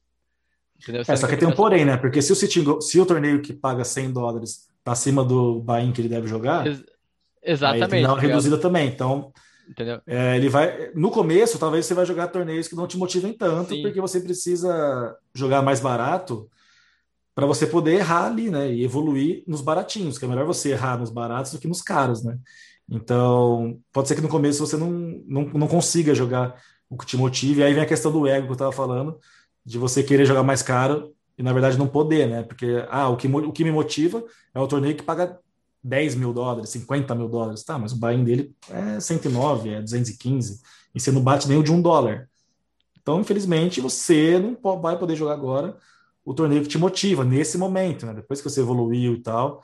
É, claro, você vai fazer, vai fazer a sua grade. Aí é uma série de fatores, né? Sim, então, vai, tipo, é, uma, é uma resposta assim, muito complexa. É muito cara, complexo, cara. Muito você começa, complexo, a gente começa a falar outras coisas já. E... Sim, exatamente, entendeu? Então, por exemplo, que nem você falou assim, cara, eu acho que é interessante, tipo, a comunidade que faz essas perguntas frequentes, exatamente porque o que acontece, mano? A uhum. gente cria uma maturidade para as respostas muito grande. Entendeu? Porque, Sim. imagina, cara, vamos supor assim, antes, no, lá em 1990, tinha um cara só que falava sobre banca. Um cara só que postava. E daí o cara sem falava assim, bains. assim, sem bains. Ctrl C, Ctrl V, sem bains. Vai, bains. entendeu? Sem bains, mano. E hoje, cara, a gente viu que a maturidade dessa, dessa resposta, ela já tá muito mais complexa, entendeu? certo? A gente tem tanto estudo, Com tem certeza, tanto material, cara. tá ligado? Tem tanto grade de torneio pra gente seguir também, certo? Uhum. Eu acho que a única coisa que não vai mudar mesmo é o tamanho do meu monitor, entendeu? Essa complexidade dessa resposta aí, desculpa, galera. Essa é mais fácil de responder, pelo menos. É, vai demorar um pouquinho pra gente mudar essa resposta aqui que eu tô dando, de 29 polegadas, pra até a gente trocar pra um 32 curvado, entendeu? Um 4K? Um 4K, uma televisão, certo? Uma televisão. uma televisão. É, cara, e tem uma pergunta aqui que você mandou aqui para mim no WhatsApp, mano, que eu acabei de ler. Eu falei, uhum. como faz para ter a conta boa? Essa é uma pergunta. Essa assim... daqui foi uma pergunta. Eu, mano, sem zoeira, eu publiquei no Instagram, que eu vou, amanhã eu vou participar do, do, do tweet da, da tweet do, do Rodrigues. Legal. Primeira pergunta que apareceu foi como chamar as cartas. Como chamar as cartas? Pô, essas são as perguntas que são clássicas, né? Entendeu? É, cara o cara vê o jogador ganhando lá, ele já quer saber como que faz, né? Para ter aquela continha regulada, né? Só que o cara não, não sabe que o jogador passou dois anos e meio perdendo, lá batendo a cabeça e tudo até chegar hoje para conseguir ganhar alguma coisa, né? Uhum. E aí a galera acha que a conta que é boa, né? E sempre vem essa pergunta, né? Cara, e teve um outro cara aí que também eu acho que deve estar assistindo o nosso, nosso podcast, deve estar vendo no YouTube, Spotify, Kaká Gustavo, certo? Opa, Meu ídolo. Grande Kaká grande Kaká, certo? E, cara, ele tem uma outra pergunta que a gente também responde assim, de, por exemplo, como jogar reta e como você não se sentir cansado no momento do grind, tá ligado? Certo? Uhum. E ele deu algumas dicas práticas. E, tipo, teve Legal. um aluno, é, teve um aluno meu, assim, que ele falou assim, cara, mano, chega no meio do grind, eu tô acabado. Eu falei assim, putz, mas eu também. Entendeu? O que, que, você faz? Eu tomo café, putz, mano, cara, que da hora, tipo, sei lá, mano, eu começo a fazer alguma coisa, tapa na minha cara, certo? Mas, cara, e tipo, teve uma, algumas dicas práticas de, por exemplo, de você não sentir tanto cansaço, não se sentir tanto desmotivado assim, que o Kaká Gustavo postou um dos, um dos, dos vídeos dele tomando café com o Kaká, Que ele falou assim, cara, mano, primeiro, tipo, se você puder jogar em pé, joga em pé, tá ligado? Uhum. Então, Sim. tipo, é, porque quando você joga em pé, o seu, o seu, como que eu posso falar? Seu corpo fica em estado de ativo, né? Fica em estado sim, de alerta, sim. né, mano? Então, cara, quem não puder, tipo, não tem aquele Magic Desk lá, certo? Cara, dá uma descansada nos 5 minutos, vai correr dentro de casa, uhum. dá uma volta no quarteirão Toma correndo. Toma um banho gelado. É, toma um banho gelado em 5 minutos, certo? Essa do banho gelado, alguém faz isso de verdade ou é só meme? Eu acho que é meme. Eu, eu, acho que é, eu acho que é meme, cara. A porque, gente sempre tipo, manda essa, né? Toma um banho é, gelado. Velho, você já é, tomou banho gelado? Fala a verdade. Em cinco minutos, mano. Cara, em cinco minutos é muito pouco tempo pra você fazer alguma coisa. Cara, eu acho, eu vou no banheiro e daí, tipo, dou uma espreguiçada realmente, pô, vou lá, converso com minhas cachorras, pergunto como elas estão, se elas estão dormindo bem, tá ligado? Certo? Às vezes eu faço um café rapidão e uhum. volto pro grind, mano, porque em cinco minutos dá pra você fazer isso daí. Eu acho que o que tá. você não pode fazer, mano, em cinco minutos você não pode ficar na frente do PC e esperando voltar, tá ligado? É, se você tá cansa, se sentindo cansado ali na hora, é bom você pelo menos levantar, esticar as pernas ali, né? Pra... É, exato, mano dá uma respirada, vai lá fora, toma um ar. Ou, é. cara, não precisa tomar um banho gelado, mas abre o chuveiro no frio ali, deixa a água cair, porque você dá, vai dar uma acordada, né? Exato, vai dar um, Vai dar um tchan. Mas eu acho, cara, que uh, talvez seja até mais importante do que isso, para você não ficar tão cansado durante o grind, é você trabalhar mais uh, no off-poker ali, né? Se preparar antes. Por exemplo, fazer um exercício, uh, ter uma boa noite de sono, alimentação mais leve. Então, às vezes o cara ele vai dormir 4 horas da manhã, né? Foi, pro, foi pra balada lá sábado, 4 horas da manhã, voltou às 9, né? Voltou às 9, não, voltou 4, 5 da manhã para casa, acordou às 9. E aí foi começar a grindar lá 11 horas. Aí vai almoçar aquela aquele prato aquela de pizza, pedreira, aquela pizza aquela... de ontem, aquela pizza de ontem. Não, aquela, não, aquela pratada, né? Gigante, é. assim, aquele, aquela montanha no meio, no, no no intervalo de cinco minutos, engoliu. Como que esse cara quer chegar na reta final bem, inteiro, inteiro, vai, né? Vai Inteiraço, inteiro. né? Ele vai estar tá indisposto, sabe? Então, o Michael Phelps, quando ele ganha as, as medalhas Olimpíadas lá, ele se prepara antes. Ele não se prepara na hora ali, sabe? Então ele tá descansado. Vai ver se ele vai dormir quatro horas da manhã antes de uma de uma prova importante que ele vai ter. Ele não vai, ele tá totalmente descansado. Alimentação, tem lá nutricionista, tudo certinho, regradinho, para ele performar o melhor possível. Claro que é, não é a mesma coisa, é uma prova que dura muito menos tempo, né? É uma resistência, e você não precisa ter uma nutricionista ali e tal. Só para vocês né, terem uma ideia Sim. do que eu tô falando. Assim, é. pô, você tem que estar tá preparado o mínimo possível, né? Off poker, né? Ter uma alimentação saudável, dormir, ter o um mínimo de sono ali, né? Durante a noite, descansar o mínimo, ou o exercício, né? Que pode te ajudar também. Enfim, algumas coisas que podem ajudar e você não está fazendo. E durante o grind ali, aproveitar. Se, se você fez tudo isso, ou se está num dia que não deu para fazer e tal, enfim, chegou cansado na hora, essas coisas que dá para fazer de momento, né? Você jogar em pé, tentar né, ficar mais ligado, se concentrar mesmo, tomar um banho, sair para respirar, enfim, várias coisas. Cara, eu sempre, eu sempre falo duas coisas bem interessantes. De, por exemplo, mano, o melhor momento para você grindar, a melhor hora do dia para você grindar é o momento que você está bem. Tá ligado? Então, tipo, mano, você faz todas as coisas off poker, você faz todo o warm-up off poker, certo? Uhum. Você faz tudo isso daí, mano. Você se sentiu bem, vai pro grind, tá ligado? Uhum. Porque, tipo, o cansaço vai pesar, vai pesar muita coisa, Sim. certo, mano? Você tem uma cadeira desconfortável, talvez pese também, entendeu? Sim. Certo? Então, mano, vai pesar várias outras coisas. E eu vejo assim que, por exemplo, mano, muita galera tá, tipo, mano, tá jogando, depende, tá pensando assim. Caralho, hoje vai ser episódio novo do Star Wars.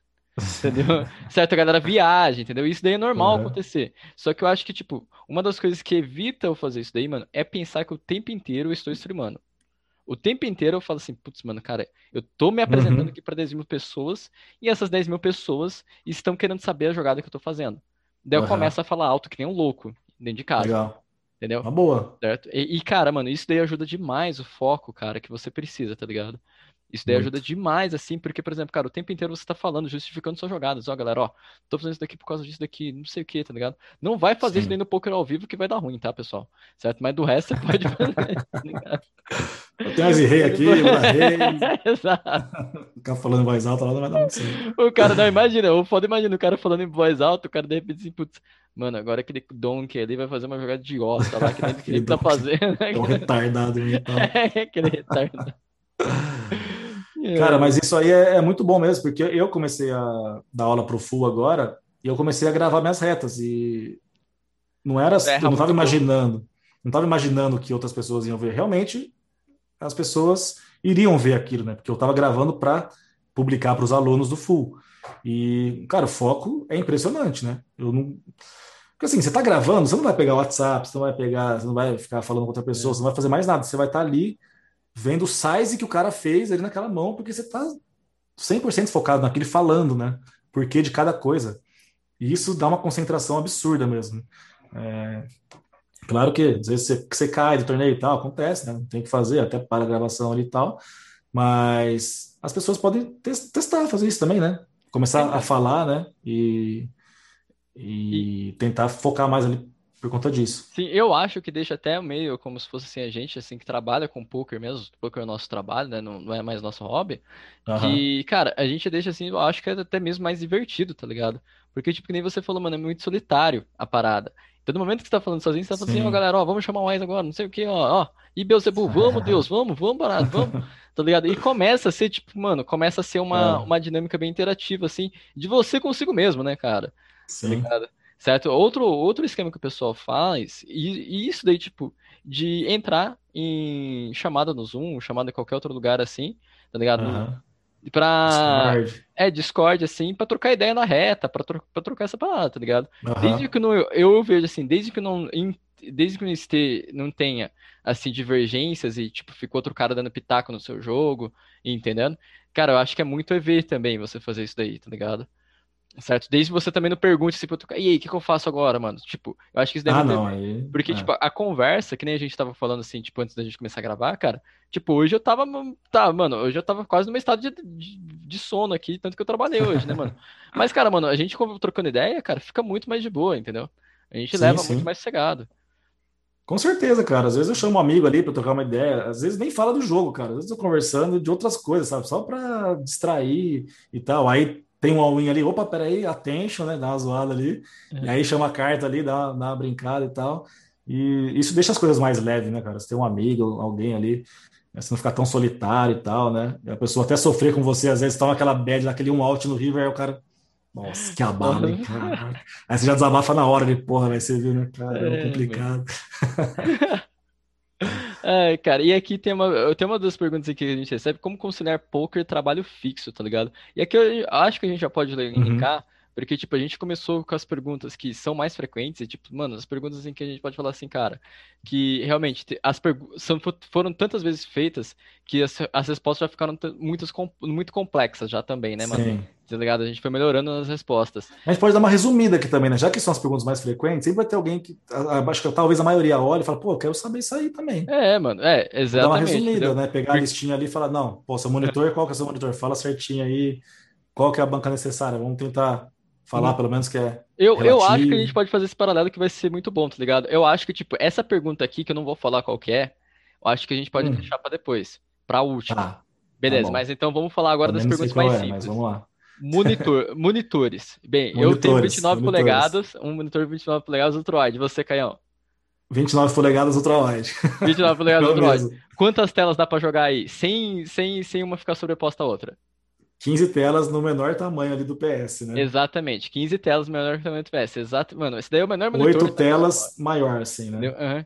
Cabum, você aí, gerente da Cabum, que também tá assistindo a gente, mano. A gente tá fazendo já. Código do Rio? Código, código de código, exato. Cupom, manda-me cupom de desconto que a gente tá mandando aqui, certo? E daí, tipo, vamos agora para as mais para gerência de bank, só que, tipo, gerência de bank eu acho que a gente já respondeu já, né? Tá ligado? Gerência de bank, você tem algum vídeo falando sobre isso específico ou não? Não. Se você, não tiver, você quer, você quer publicar? Não, faz seu jabá, manda ver. Não, gerência de bank. Você vai depender de vários fatores, né? Como a gente falou aqui, o tipo de torneio que você vai jogar, o buy-in, qual o seu ROI nele, é... enfim, são inúmeras coisas. Eu fiz um vídeo exclusivo falando exclusivamente falando sobre isso. YouTube, Caio Braz tá lá. Quer saber sobre controle de bankroll, quanto você precisa para jogar tal torneio, é, quais torneios você tem que jogar com qual buy enfim. Controle de bankroll, um vídeo de 40 minutos lá para vocês verem que não é simples. Inclusive tem a parte 1 e a parte 2 depois, que eu falo de outra coisa, de big hit e tal. Então, para quem tiver dúvida sobre gerenciamento de bankroll, YouTube tá lá, assiste tranquilo, pronto, tá respondido. Justo. Não tá respondido, mas tá, mas dá, tá, tá lá, tá lá. Demos o tá caminho. Demos o caminho. Demos o caminho. É, demos o caminho. Entendeu? Se, for, se, a gente for responder aqui, já demora 40 minutos, né? 40 minutos, então não vai, não vai rolar. Vai ter a parte 2 do podcast, galera, só sobre Só sobre isso. Entendeu? Como lidar com bad beats. E esse daqui eu acho que vai na parte de mindset que você também já postou já no seu YouTube. Mas fala um pouquinho aí pra Sim. nós também, Caio. É, tem um vídeo falando sobre mindset, disciplina e variância no poker. Eu acho que tudo está envolvido, na verdade, né? É, você tem que entender como que o poker funciona, a primeira coisa, né? Realmente saber que ele é um jogo de perder mesmo, na natureza de perder, mesmo que você seja lucrativo, você vai perder 70% dos dias em MTTs, né? Sitting goal, a gente consegue reduzir isso um pouco, mas a maioria joga MTT, de forma geral, vai ser isso.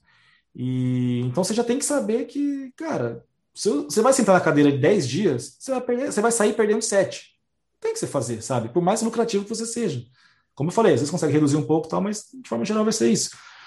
E no dia a dia mesmo, também, cara, você tem que saber que um par de reais não vai ganhar 100% das vezes, sabe? Ele vai ganhar 80%. Então, o cara tem a porcentagem dele lá, tem uns 20% para bater.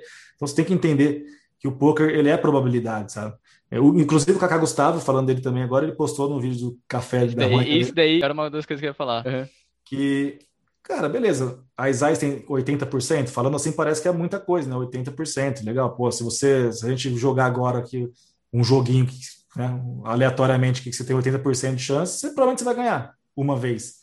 Só que no poker você vai ao win inúmeras vezes ao longo do dia, né? Então, é, aquele 70-30, aquele 60-40, cara, você vai, você vai ganhar, às vezes tem que ganhar, sabe? O 70-30, você vai ganhar é, a cada quatro, você ganha três, né? Você perde uma. Então, imagina você ir ao win lá quatro vezes, vai perder uma e vai ser normal. Porque essa é, é a probabilidade de você perder, né? É, e, cara, Teve aqui, vamos lá. É possível ver desse Gol hoje em dia? Eu acho que essa pergunta também já tá ah, batida, entendeu? Tá certo? super batida, cara. Tá super batida, então, tipo, mano, cara, é totalmente possível ver de Gol hoje em dia, tá, galera? Se você quiser, mano, só pegar os leaderboards de jogadores de goals, ver o tanto que eles fazem por mês e ver, mano, se, salário, se realmente o que eles tiram por mês dá pra, dá pra viver ou não, tá ligado? É. E daí tem, tem muito assim de você ter um planejamento, tá ligado? Eu acho que dá para você viver de qualquer coisa que você faça. Só que não, você precisa de planejamento antes. Entendeu? Você precisa de educação financeira, você Sim. precisa de tudo, de um, de um approach total, tá ligado? Fala assim, pô, dá pra, dá pra viver, é, sei lá, pô, dá pra viver correndo todo dia? Depende, mano. Pô, correr todo dia, se você tá correndo na sua rua ou você tá correndo uma maratona que é profissional, entendeu? Fazer várias. Como eu posso falar assim, colocar realmente tudo no papel para você para você ver. Então, cara, no, no poker é paralelo, tá ligado? Que o poker tá ligado muito financeiramente já, né? A matemática do poker é muito ligado já ao financeiro. Então, você precisa ver quanto que você está fazendo por é. mês e quanto você precisa fazer por mês também. E esse é um problema também, né? Porque a galera se prende muito ao financeiro, né? Quando você está começando, você tem que se desligar do financeiro totalmente, né, cara? Você tem que realmente ser lucrativo, assim, ganhar alguma coisa, né? Não pensar em valores financeiros, né?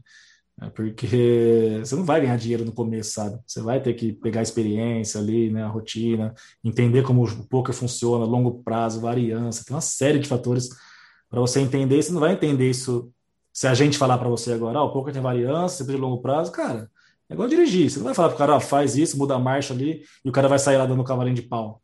Não vai. Você vai aprender na prática, a hora que ele pegar lá e dirigir, o carro vai morrer, e ele vai ligar de novo. Vai levar um tempo para ele aprender, sabe? E o poker também, cara, vai levar um tempo para você aprender a jogar, um bom tempo para você entender como tudo funciona. Imagina para você realmente ser lucrativo e poder viver do jogo, né? Sim, com certeza. Então... E daí eu acho que, tipo, tem um paralelo muito grande agora, que, cara, e essa resposta, assim, tipo, pra mim, assim, tipo, foi uma das respostas que eu mais maturei também ultimamente. Vale a pena jogar pra time de poker. E aí, mano, cara, eu vou te. Eu, eu, uhum. eu, eu, dá o seu parecer primeiro, porque agora você tá jogando pro time, certo? Sim, sim. Entendeu? Eu tô jogando por conta, mas eu já joguei pra time. Dá um paralelo agora de você que tá jogando pra time, você que saiu dessa base, jogou por conta e depois foi para jogar uhum. para um time. Por que aconteceu? Eu joguei por um time e depois fui jogar por conta. Tá ligado? Entendeu? Exato. Cara, eu acho que isso é uma questão pessoal, primeiro, né? Não é uma resposta que vai ser verdade absoluta. Ah, vale a pena jogar para time. Cara, depende do seu momento, depende da sua disponibilidade, depende de uma série de fatores, né? Qual é o seu objetivo? Então, eu, quando fiz o, o curso lá para mim, naquele momento, eu acho que o ideal era só fazer um curso para eu ajustar algumas coisas e tal, mudar meu mindset. Para mim, foi, foi ótimo naquela época. E hoje, para mim, o melhor foi melhor entrar para um time. Então tem os momentos da sua vida também. De forma geral, claro, o time ele vai ser algo que vai ele vai dar uma alavancada ali na sua na sua evolução, né? Ele vai ele vai fazer você evoluir muito mais rápido, porque você vai ter um suporte, depende do time, claro, também, né? Você tem que ter um time preparado para isso, né? não entrar em qualquer é. time. Mas se você entrar em um time que realmente tem o que você precisa ali, né? Aquela base, Pô, você vai ter ali é, é, instrutores capacitados, vão te dar aula, aulas semanais, reviews, você vai poder tirar dúvida o tempo inteiro. A questão do bankroll, às vezes você não tem o bankroll para poder jogar, o time é, oferece para você. Então, você consegue evoluir de forma muito mais rápida em um time.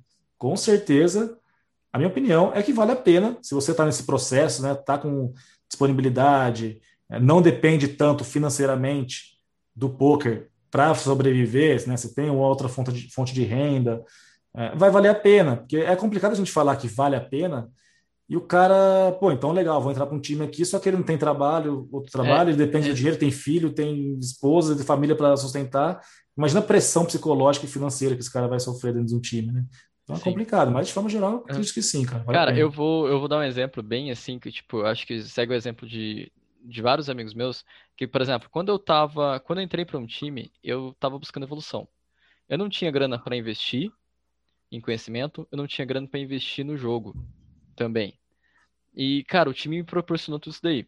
Então, uhum. o que eu vejo assim, cara, o time, você entra para um time focando evolução, tá ligado? Exatamente. Então você não entra pro time que nem você falou, mano, para ganhar dinheiro tá ligado? Vai demorar para você ganhar dinheiro. E, por exemplo, vamos supor assim, eu tenho, eu tenho certeza, por exemplo, hoje se eu for voltar para um time, entendeu? Planejo voltar para time? Sim, planejo. Só que, por exemplo, eu vou, vou voltar para um time para saber um conhecimento que eu ainda não sei, para ter certeza uhum. de alguma coisa que eu ainda não sei, certo? Nenhum, por exemplo, jogando limite que, por exemplo, eu vou evoluir para quando eu bater esse limite, é, eu começar a ter ganhos relativamente financeiros com ele entendeu? É, ter ganhos Exatamente. relativos muito significativos, muito significativos para mim. E, tipo, eu já ter já realmente uma saúde financeira que eu possa, uma estrutura financeira que eu possa ficar em um time sem tempo, sem, sem ganhar um tempo, dividindo grana com o time, entendeu? Então, Perfeito. e isso daí, cara, quando, quando eu joguei pro time, eu joguei realmente, vou buscar evolução, vou ter bankroll. Depois que eu saí pro time, cara, eu falei assim, putz, galera, muito obrigado, já evoluí aqui tudo que eu tenho para evoluir quero jogar uns treinos uhum. diferentes que vocês estão me oferecendo para jogar, certo? Já tem minha banca também. E, cara, agora eu vou buscar evolução sozinho. Beleza, agora eu comecei uhum. a buscar evolução sozinho. Só que eu acho que, independente do que você faça na sua vida, tá ligado? E isso daí também vale pro poker, vale para qualquer outra parte da vida, a gente tem que buscar evolução. Então, por exemplo, Sim. o time ele te dá, te dá a estrutura de evoluir. Não é porque você vai jogar por conta que você tem que parar de evoluir. Você Exatamente. vai ter que investir em coach. Entendeu? Você vai ter que investir em curso, você vai ter que investir em conhecimento de outra maneira. Tá ligado? Sim. Inclusive, tem pessoas que fazem inúmeros cursos, joga para time e tudo mais e não consegue evoluir, porque, cara, você não vai absorver por osmose o negócio ali, né? você tem que realmente estar lá participando, jogando, né, praticando. Conheço gente que faz um monte de curso e simplesmente não joga. Vai ver o volume lá no ano, tem 200 jogos e faz, tá fazendo um monte de curso então, sim, você vai aprender na prática só, cara. Então, você tem que estar o tempo inteiro, inteiro, inteiro ali disposto a realmente evoluir, se dedicar para aquilo, né, cara? E, tipo, é realmente absorver aquilo lá, cara. E tem gente, mano, que você vê, que você vê assim, realmente, mano, você tem, você abriu vagas para sua mentoria, né, mano? Teve uma época, uhum. entendeu? A minha mentoria tá rolando, mentoria MVP, certo? Mandem, mandem direct, mandem mensagem para mais, é, para mais informações, tá ligado? Mas, cara, é, às vezes você realmente você tem um conceito, você sabe como fazer, só que você não aplica aquilo lá. Entendeu? Isso daí, tipo, o cara, o cara fala assim, é. pô, não vou, mano, bota o Fantasy Check Raise aqui em board desse high seco, hein? Entendeu?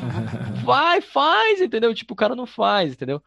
Certo? Então, eu acho que, tipo, o conhecimento em si, se eu não me engano, tem uma frase muito interessante, por exemplo, tem, o conhecimento é quando você realmente você adquire ele. A, a sabedoria é quando você sabe quando você vai aplicá-lo tá ligado? Então eu acho que falta realmente, assim, tipo, uma, uma parte, assim, de você Inclusive a pessoa que falou essa, essa frase tá assistindo também. Tá né? assistindo, tá ouvindo, então, entendeu? Um abraço aí faz, Abraço aí pra você que falou essa frase aí, entendeu? Mas é, é bem interessante, cara. Uhum. E, inclusive, tem pessoas que... Você falou que tem gente que tem dificuldade de aplicar É porque não, não, não acha que é bom. E tem pessoas que são feras na teoria, mas na prática não aplicam, né? Ela sabe que o check raise lá é bom naquela situação, ela ensina até, só que chega na prática. Eu vejo vários jogadores assim, cara, de Sim. não conseguir colocar em prática, né? O que ela mesma fala na teoria, às vezes. Né? Sim, e isso daí eu acho que é um paralelo bem interessante para passar de, por exemplo, cara, é para passar de nós dois, né? Porque, por exemplo, eu vejo assim que eu sou um cara que mexe muito mais com softwares e você é um cara que realmente já tá na prática, assim, né? E, tipo, e isso daí que é um paralelo que eu tava pensando recentemente. Tipo, eu falo assim, cara, teve uma fase da minha vida que eu tava querendo jogar exatamente como solver. Aham. Uhum. Exatamente. É, é muito bom, né? É muito bom. Só que daí tipo, eu tava falando, cara, mas as, tipo, o que que eu ficava pensando? Não, que não ah, é muito bom. É, que não é muito bom, exatamente. Só não vai ser muito bom. Exatamente. Então, por exemplo, cara, eu tava pensando assim, eu, eu tava no spot lá, o que que o solver faz? Entendeu? Ah. Que eu, eu, lembro assim, oh, não, vou rodar esse spot no solver aqui, beleza. Mas eu tava esquecendo de jogar aquele momento, entendeu? Certo? Sim. Daí, tipo, a gente vê assim que, mano, o solver é interessante para você adquirir conhecimento, tá ligado? A teoria é muito bom você colocar conhecimento, e esse conhecimento você tem que saber aplicar, tá ligado? Exatamente. Mas do mesmo jeito, e saber, você tem que saber aplicar de qualquer saber se adequar ao filho que está jogando, aos jogadores Sim. ali, porque o Sober vai falar, é o mundo perfeito ali, né? Todo mundo fazendo Sim. o que deveria fazer, né? Só que você está jogando com o field lá, que os caras fazem o oposto às vezes, né? Você tem que se adequar aquilo.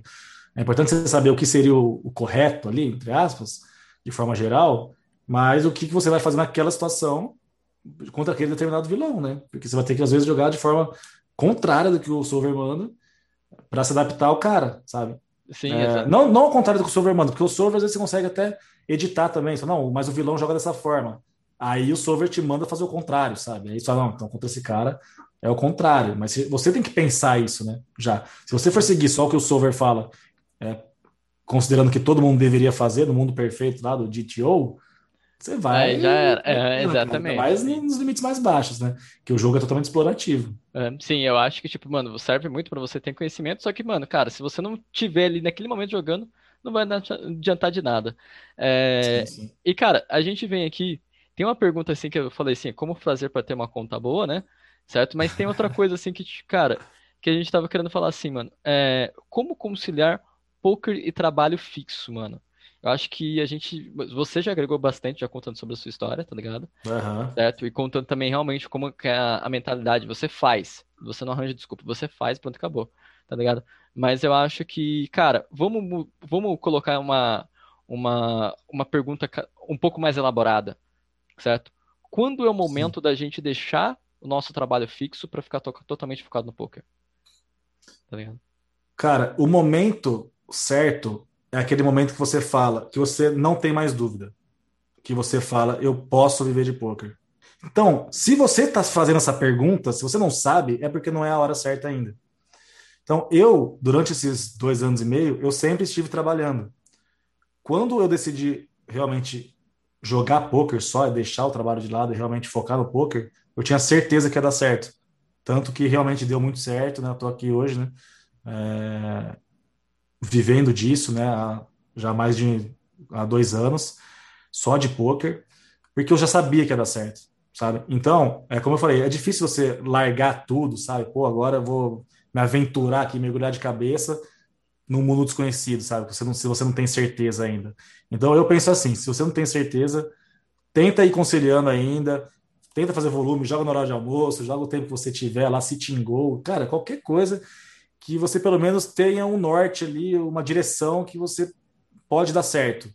E aí você investe conhecimento, continua volumando e tal, tenta jogar lá um, por um tempo, e a hora que você começar a tirar uma, uma renda com regularidade, né, vários meses seguidos, tirando uma renda ali que para você já seria o suficiente, e aí você vai sentir, sabe? Fala, pô, cara, além, de, além da renda, você vai sentir que você está no caminho certo. Fala, pô, eu sei que eu tô matando o field aqui, eu realmente posso continuar volumando, fazendo até mais volume, porque eu vou ter mais tempo para isso. E, pô, eu, eu sei que eu vou dar certo, sabe? Então, quando você sente isso, que você realmente vai conseguir viver de pouco, eu acho que essa é a hora, sabe? De você realmente largar o emprego e viver de, poker já com essa certeza, né? Claro que nem todos vão conseguir isso, né? Mas seria o ideal, né? Às vezes Sim. vai precisar arriscar um pouco mais e tal, mas o ideal seria isso. Cara, e eu acho que vou contar um pouco da minha experiência, assim. Claro. E foi o seguinte, mano. É... E isso daí eu vi antes de eu me tornar profissional, que era o seguinte: antes você é um profissional para depois você se tornar de fato um profissional. O que, que essa frase está querendo falar? Cara, antes você Já tem uma rotina a frase, de estudo, muito bom. É, exatamente. Antes você tem uma rotina de estudo, um volume, você bate o jogo, você tira dinheiro do jogo, tá ligado? Certo? Uhum. Depois você realmente, tipo, você já é um profissional nesse momento. Você só não, você não, só não certificou. Só não tá vive daquilo. Você só não vive daquilo, entendeu? então, tipo, não adianta nada. Exatamente, você... cara. Galera, ó, mano, vou sair, aqui do meu, vou sair daqui do meu trampo, pessoal, vou ser profissional de, vou ser profissional de baralho, tá ligado? Vou ser profissional de poker. Certo? Vou começar a ser profissional agora, né? Entendeu? É, vou começar a ser profissional agora. Mas daí, pô, e aí, Will, o que, que você vai fazer, cara? Como é que você vai fazer? Ah, mano, não sei, né? Vou ver agora. Vou ver agora, né? Entendeu? A vida tá aí, né? faz? né? O que, que profissional? Bota no Google. Vou ver aqui, peraí. Google. Exatamente. Como ser profissional de poker. Entendeu? Então, tipo, cara, isso daí, mano, foi uma das coisas assim, que mais assim me motivou, porque, cara, todo tempo, assim, quando eu tava no, em part-time com o meu trampo, cara, ou com a minha faculdade também, eu, eu queria fazer mais volume, eu queria tirar cada vez mais uhum. grana do jogo. Entendeu? Sim. Eu queria ser cada vez mais ter o conhecimento técnico. E foi uma das coisas que você falou que foi muito assim: você não tem que ter dúvidas. E eu falo assim, tipo, você, é, você não ter dúvidas, eu também faço assim, tipo, um. É, eu acrescento mais nessa resposta. Eu falo assim, cara, quando você tem que saber responder todas as perguntas.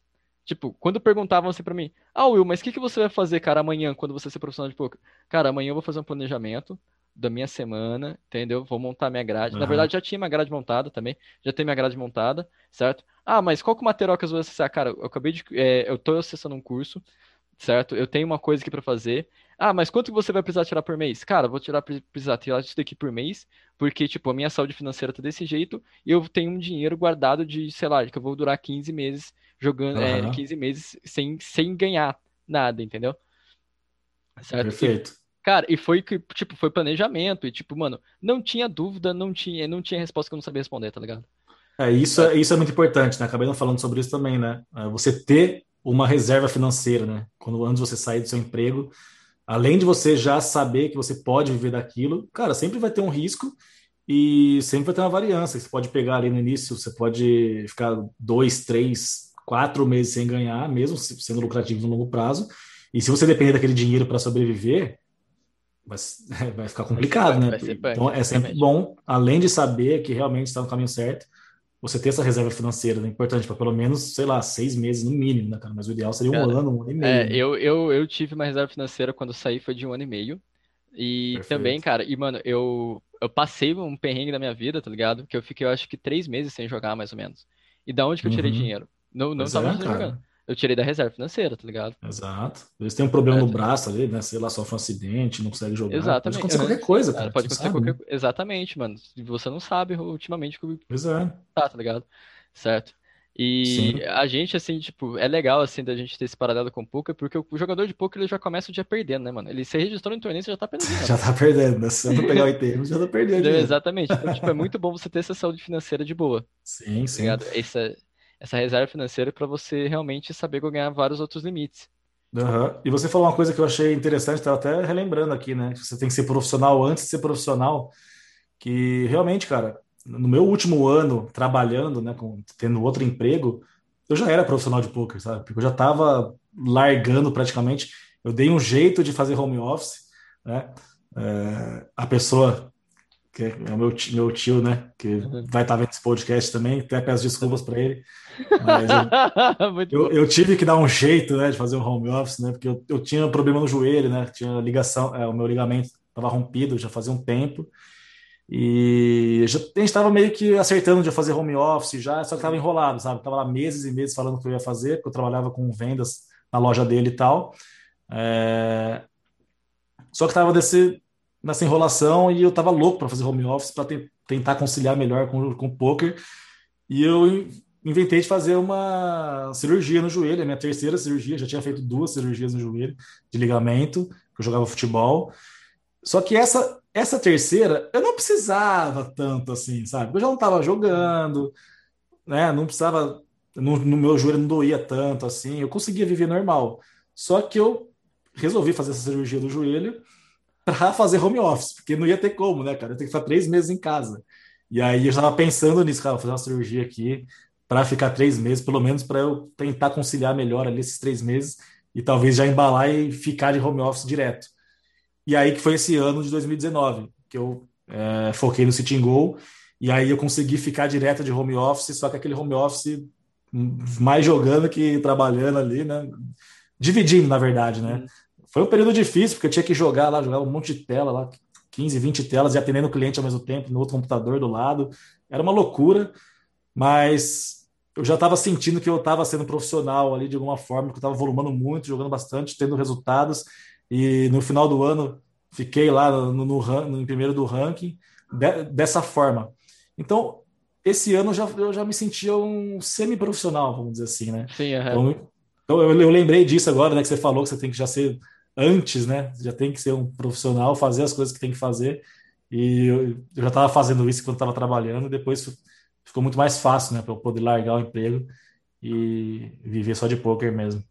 Sim, é, realmente. Então, cara, é tipo. A gente Desculpa, tá... tio. Não, não, Sussa, tamo junto. Desculpa, tio. Desculpa, tio, de. Não, Quem tá sabendo aí, se estiver assistindo aí, a cirurgia lá. Não, com certeza tá assistindo. Falando isso daí, daqui a é pouco eu vou passar uma lista de pessoas aqui de agradecimento das pessoas que estão assistindo, tá ligado? Certo? Pô, vai, ter, vai ter personagem internacional que tá assistindo esse podcast também, tá? Opa. Então, mano, pra finalizar agora, nosso bate-volta MVP aqui. Entendeu? A produção que mandou esse bate-volta MVP, cara. Não foi criatividade minha, não. Pô, produção, sensacional, entendeu? Produção cara, é chique demais, né? Tem produção. eu chego lá. É, muito bom. Cara, vamos lá. É, você tem uma mão de estimação, aquela mão que você não larga de jeito nenhum. Cara, não vale responder a mão direita, a mão esquerda, porque essa daí a gente larga. A mão da sua esposa também, tá ligado? A mão da sua filha também não Meu vale. Filho, né? Meu seu filho, pô, desculpa, foi mal seu filho, não vale, não vale responder esse tipo de mão, entendeu? Certo? Cara, a mão do seu tio, você ouviu que você já largou. A Isaias também não pode. a Isaias também não pode. Cara, pra não falar Isaias, eu gosto de Rei 9 Suited. Não sei porquê, mas eu acho ela. Canine, mão do cachorro. Pô, é, fica bonito ali no iPadinho. Eu tenho dificuldade de largar um Rei 9 Suited, eu gosto de jogar bastante. Mas mão da sorte, mão assim, de mandinga mesmo, não confesso que não, não tem muito, assim. É... Nem o Isais, cara. O Isais eu olho assim, ao invés de eu comemorar, pô, vou agora que eu vou dobrar, eu olho assim, nossa, será que é agora que vai quebrar? eu sei, tá até o Isais eu fico desconfiado. Imagina outras mãos, né? É, mano, cara, isso é muito foda. É, mano, vamos lá. Quais são os seus jogadores nacionais que são inspiração para você dentro do poker? Não vale falar Yuri The Nerd Guy. Não vale falar é, João Simão. Falando nisso, daí, Yuri da Nerd Guy, abraço. Você tá na, entre a lista de agradecimento que tá ouvindo aqui nosso podcast aqui. Com certeza. João Simão também, abraço aí pra você, tá ligado? Muito obrigado por prestigiar nosso, nosso podcast aí. Né? Não vale falar esses dois. Eu já sei a resposta já, mas a galera de casa não sabe. Ah, cara, eu não tenho como negar, né? Eu vou ter que ir pro clichêzão aqui e falar que é o Akari, porque realmente é o Akari, é o cara que. É a minha base é ele, assim, sabe? Tudo que eu aprendi, assim, lá no começo, comecei assistindo vídeos dele, na mira do Pro, acho que muita gente começou assistindo. Putz, mas na mira do Pro mas... é sensacional, cara. Sensacional, cara. na mira do Pro é muito top, velho. Você tinha noção de nada, já aprendi ali na prática. E a questão do, do curso daí na game dele, né? Que eu, aquilo mudou minha vida, né, cara? Então dá para dizer que o Akari, ele tem uma influência direta mesmo na minha vida, né? Porque o curso dele é, mudou mesmo minha vida no poker, né? Eu era totalmente deficitário e, como eu falei, né? Depois de fazer o curso e mudar meu mindset também em relação ao poker, eu comecei a ser lucrativo. Então eu devo muito a ele mesmo, cara. Tudo que ele proporcionou é, para mim, né? Que ele não nem sabe disso, mas que ele proporcionou para mim e agora ele sabe, agora ele sabe. André, agora cara, sabe que ele está assistindo ah, também, tá, então um tá abraço tá cara, né? Abraço cara aí. Agradecimento aqui publicamente. Então não tem como eu fugir desse clichê do André Acari porque realmente para mim ele é, foi uma pessoa que mudou completamente assim, minha vida dentro do poker. Assisti os vídeos dele no YouTube, assim, muita coisa que eu falo hoje, inclusive, são coisas que, que eu ouvi ele falar e que ou alguma coisa que eu desenvolvi por conta de uma coisa que ele falou e tal, né? É, ou alguma coisa que às vezes eu acho que eu estou falando, mas foi algo que eu ouvi que ele falou há cinco anos atrás, sabe? Isso é uma coisa que ficou no meu subconsciente. Hoje eu falo é, uma frase que eu falo, que eu falei agora há pouco, talvez que eu não lembro quem falou, pode ter sido ele. Então, assim, muita coisa que é uma referência muito grande para mim dentro do Sim. poker, né? E porque realmente fez fez diferença mesmo na minha vida. Então, devo muita coisa a ele. Não tem como eu falar outro nome aqui no seu Akari. Cara, é, eu tenho inspiração de o Leonardo Bueno, cara. O Leonardo Bueno é uma das minhas, das minhas inspirações, tá ligado? Uhum, Porque, sim. tipo, eu, eu penso assim, chegar num ponto assim, que, beleza, vou alcançar, tipo, várias premiações, vou volumar pra caramba, ser o jogador técnico muito foda que eu, que eu pretendo ser algum dia. Só que ele é um cientista hoje do poker, né, mano? Ele é um cara muito técnico, assim, ele é um cara que ele passa o tempo inteiro analisando esportes. E, tipo, cara, eu acho que as melhores palestras que, que eu vi, assim, tá ligado? Acho que a gente tem hoje em dia tipo, tá no acervo aí do YouTube aí dele, entendeu? Cara, que é as melhores palestras, mano. Sim. fora da caixa quem nunca assistiu, tá ligado? Então, tipo, acho que a gente tem muito, assim, de agradecer ao Akari, entendeu? Agradecimentos públicos aí, lembrou novamente, certo? E agradecer ao Akari e também a equipe dele que ele formou, né, mano? Tipo, sim, ele trouxe, sim, claro. Ele trouxe, ele meio que foi um dos caras que começou a tirar o poker das sombras, né, mano? Uhum. Entendeu? Certo? Léo Bueno, o, o Hugo Marcelo também, né? Sim, exato. Uhum. Mano, então, tipo, é uma equipe muito boa mesmo, tá ligado? É, qual foi a primeira coisa que você comprou com o dinheiro do poker? Não vale, com, não vale falar casa, carro, entendeu? É, não Cara, vale falar coisa... DVD do Matrix. 1979. Porra, Matrix era fera, hein? Matrix era foda. Putz, mano, sensacional, velho. Daqui a pouco eu vou reassistir. Pela décima quinta vez. Tá, né? Cara, eu acho que assim, a coisa que eu, que eu comprei, que eu falei, caraca, velho, comprei uma parada aqui que eu que eu gostei. É, foi o notebook. boa, boa, mano. Porque assim, é, não foi algo, não foi um tênis, não foi uma coisa pessoal, porque eu realmente era muito focado, né, cara? Em estar tá melhorando ali sempre. E eu queria um, uma ferramenta de trabalho melhor para mim e tal. E eu consegui comprar um notebook top, assim, sabe? Uma coisa que eu falei, cara, eu gastei uma grana com aquilo. Na, na época era uma puta de uma grana, até hoje é, na verdade, um uhum. dinheiro. É, um dinheiro é. razoável, assim, né? E que eu me senti orgulhoso, assim, sabe? De poder comprar aquele notebook. É, inclusive, teve até uma, uma, vaquinha, uma ajuda do pessoal de um grupo lá, porque eu gerava conteúdo para a galera no, no, WhatsApp, no grupo ali, e queria ajudar o pessoal a evoluir, fazer umas, umas live sessions, só que o meu notebook ele travava, não conseguia fazer, abrir o aplicativo de gravar e PS ao mesmo tempo ele travava. E a galera me ajudou nisso, sabe? A, uhum. a, a eu comprar o notebook, que eu incrementei. Então foi uma conquista, assim, para mim, sabe? Apesar de ser é, o, uhum. uma ferramenta de trabalho ali, né? Foi algo que eu fiquei feliz assim, de, de, ter conquistado, sabe? Poder trabalhar melhor e tal. Ainda mais é o notebook que eu, tô, que eu uso até hoje, inclusive, né? Faz um tempo que eu comprei. Então, sim, o que mais impactou, que eu, que eu lembro, assim, que realmente, pô, fiquei feliz de, ter, de poder ter comprado, foi esse notebook novo aí, que realmente fez bastante diferença para mim, cara. cara, fosse... é... Mano, eu acho que essas coisas que a gente ganha dinheiro, assim, é tipo, dá uma sensação, tipo, independente do valor, tá ligado? Independente de qualquer coisa, mano. Dá uma, dá uma sensação assim, tipo, chegamos lá, tá ligado? Tipo, olha o que a gente tá Sim. tá fazendo, irmão. Entendeu? Porque, é. mano, eu, eu comprei, eu comprei meu PC, entendeu? Depois que eu virei profissional. É, depois que peguei alguns hits também. Mas, cara, teve uma das uhum. coisas assim, que, mano, mais assim, tipo, que, eu, que mais me impactou, tá ligado? Foi uma coisa emocional. Que, tipo, o meu pai e todo mundo acha que passa é, preconceito da família. Então, mano, meu pai foi um dos, foi um dos caras que tinham preconceito com o poker. Uhum. E, e, cara, tipo, foi uma das coisas assim que depois que ele começou a me apoiar, depois que realmente a família entendeu, é, de Dia dos Pais, eu fui, cheguei nas Casas Bahia lá e falei assim, ó, moça, só abrir os braços assim, né? Daí eu falei assim, ah, já entendi, é uma televisão, né? É, uma televisão. Daí eu fui comprar uma televisão pro meu pai, tá ligado? Certo? Mas Legal, que, tipo, não, não foi pra mim, não foi investimento pra mim, não foi nada, tá ligado? Foi realmente, tipo, eu dei de, de uma grana que eu tava fazendo pra uma outra pessoa, mano. É gratificante isso, né, cara? Parabéns à produção que tá assistindo com certeza nosso podcast aqui, que fez a gente ter, ter, ter, essa resposta aqui, tá ligado? Mano, ô Caio, tem mais alguma coisa pra falar, mano, sobre isso daí? Se tiver pergunta, a gente responde, né? Não, tranquilo, não, tranquilo, mano. Cara, agora é que agora eu ia falar assim pra você, mano. Cara, desde esse aparecer final, o papo foi muito foda, tá ligado? Cara, não, só, pô, sem palavras, né? Foi muito bom o papo aqui. Queria agradecer é uma pessoa incrível também, tá aí gerando conteúdo para a comunidade, um cara que mata também, se tingou ali, provavelmente vai migrar para os MTTs também, nesse né, caminho que a gente normalmente percorre. Então, pô, satisfação imensa, cara, de estar aqui falando com você, foi muito legal, bem agradável o papo. E então, só gratidão mesmo. E quando precisar, tô sempre aqui, cara, à disposição. É, cara. Mano, e fala um pouco mais aí do seu time de poker, com você sendo instrutor, como que tá sendo essa, essa experiência também, tá ligado? Certo, mano? Faz uma propaganda Sim. também do time, faz uma propaganda também do Royal Shark aí também. Sei que, mano. Pode tá fazer o jabá aqui? Se Pode fazer, mano. Tá aberto, tá aberto, entendeu? Royal Shark, pessoal, 10% de desconto, o Will MVP 10. Manda lá. Esse tem cupom mesmo, de verdade. Esse daí tem cupom mesmo, verdade.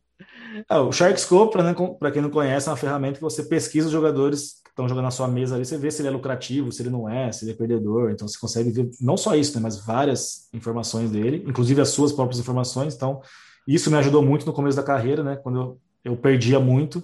Tinha alguns torneios que eu ganhava. Então eu filtrei lá no Sharkscope, o que, que eu ganho? Ah, são esses City Goals, então eu vou começar a jogá-los. Então ele consegue te ajudar em relação a isso também. Então é um site muito bom. E a galera costuma fechar grupos, né, para grupos compartilhados para usar o Sharkscope e ficar mais barato. Então, diante disso, eu tive essa ideia de criar vários grupos para ajudar a comunidade e todo mundo poder, poder pagar poder pagar mais barato por um plano do Sharkscope.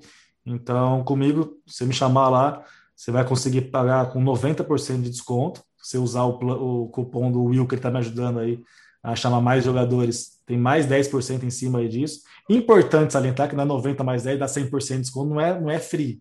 90% mais 10, cara, pô, então é 100%. Não, calma. 90% do valor, aí vai ter um valor. Aí em cima daquele valor, você tem mais 10%, vai dar um outro valor. Então, pô, senão vai ficar tudo de graça. Né? Aí o meu trabalho, né, vai por água abaixo, porque, pô, é um trampo do caramba, né? Então, pô, 90% de desconto, mais 10 do é free. É, pô, 90 mais 10, então tá de graça, então, né? É que nem eu querendo comprar vinho na Wine. Eu recebi cupom aqui da Wine aqui, tipo, de 20%, outro de 30%, outro de... Só pode usar só um Vai somando ali, né? É, então, pois é, né? Então, é um, é. é um trabalho que, assim, eu não ganho muito com isso, o Yu não ganha muito com isso, mas para ajudar a comunidade mesmo, que 90%, mais os 10 do Will, cara, é, é o trabalho, assim, é um, um, retorno pelo trabalho que a gente tem ali de divulgar e de organizar os grupos e tal.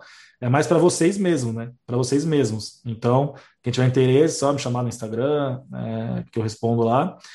E em relação ao time, é um projeto novo que o Full está fazendo agora, que é o Full Start Pro.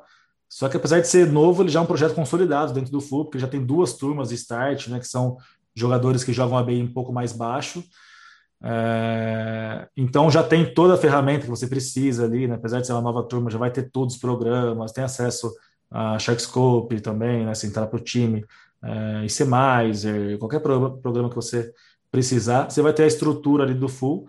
E, então sou eu mais dois instrutores, a gente vai dar aula, já estamos dando aula para esses alunos, a gente está com alguns alunos já e está aberta as inscrições. Então, se você quiser participar do processo seletivo, tentar uma entrevista lá com a gente, é só entrar no site do Full e preencher lá os seus dados que se a gente se interessar pelo seu perfil, a gente entra em contato e para você poder participar do Full, ter aulas comigo. Então hoje é, eu não dou mais mentoria particular, pelo menos até esse momento, não estou dando mentoria particular, não estou dando aula é, avulsa, então seria somente dentro do Full mesmo. Então quem quiser ter aula comigo seria somente dentro do Full. Então é um projeto que a gente está apostando bastante, é um projeto bem promissor e o nosso foco é na evolução dos jogadores, sabe? Eu sempre fui um cara que não liguei muito para questão financeira e tal, sempre ajudei, gostei de ajudar muita gente, sem até sem cobrar nada. E lá no Full não é diferente, sabe? É um projeto que eu vi bastante futuro e, e assim como os outros dois instrutores também penso dessa forma, né?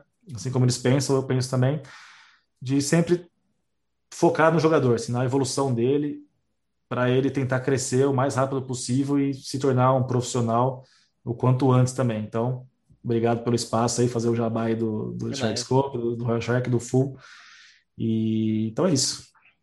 Nice, então, galerinha. Cara, esse daqui foi o, mano, o nosso não é apenas poker com Caio Brás. Com certeza você vai voltar, entendeu? Com certeza a gente vai poder marcar isso daqui Sempre tem muito o que falar. Entendeu? Com certeza, mano. Com certeza a gente vai estar junto com, com nomes assim, tipo, não sei se nomes do poker, Fedor Rosas, tá, a gente tá pensando em gravar junto com o Fedor Rosas. Sim, sim, entendeu? sim. Certo?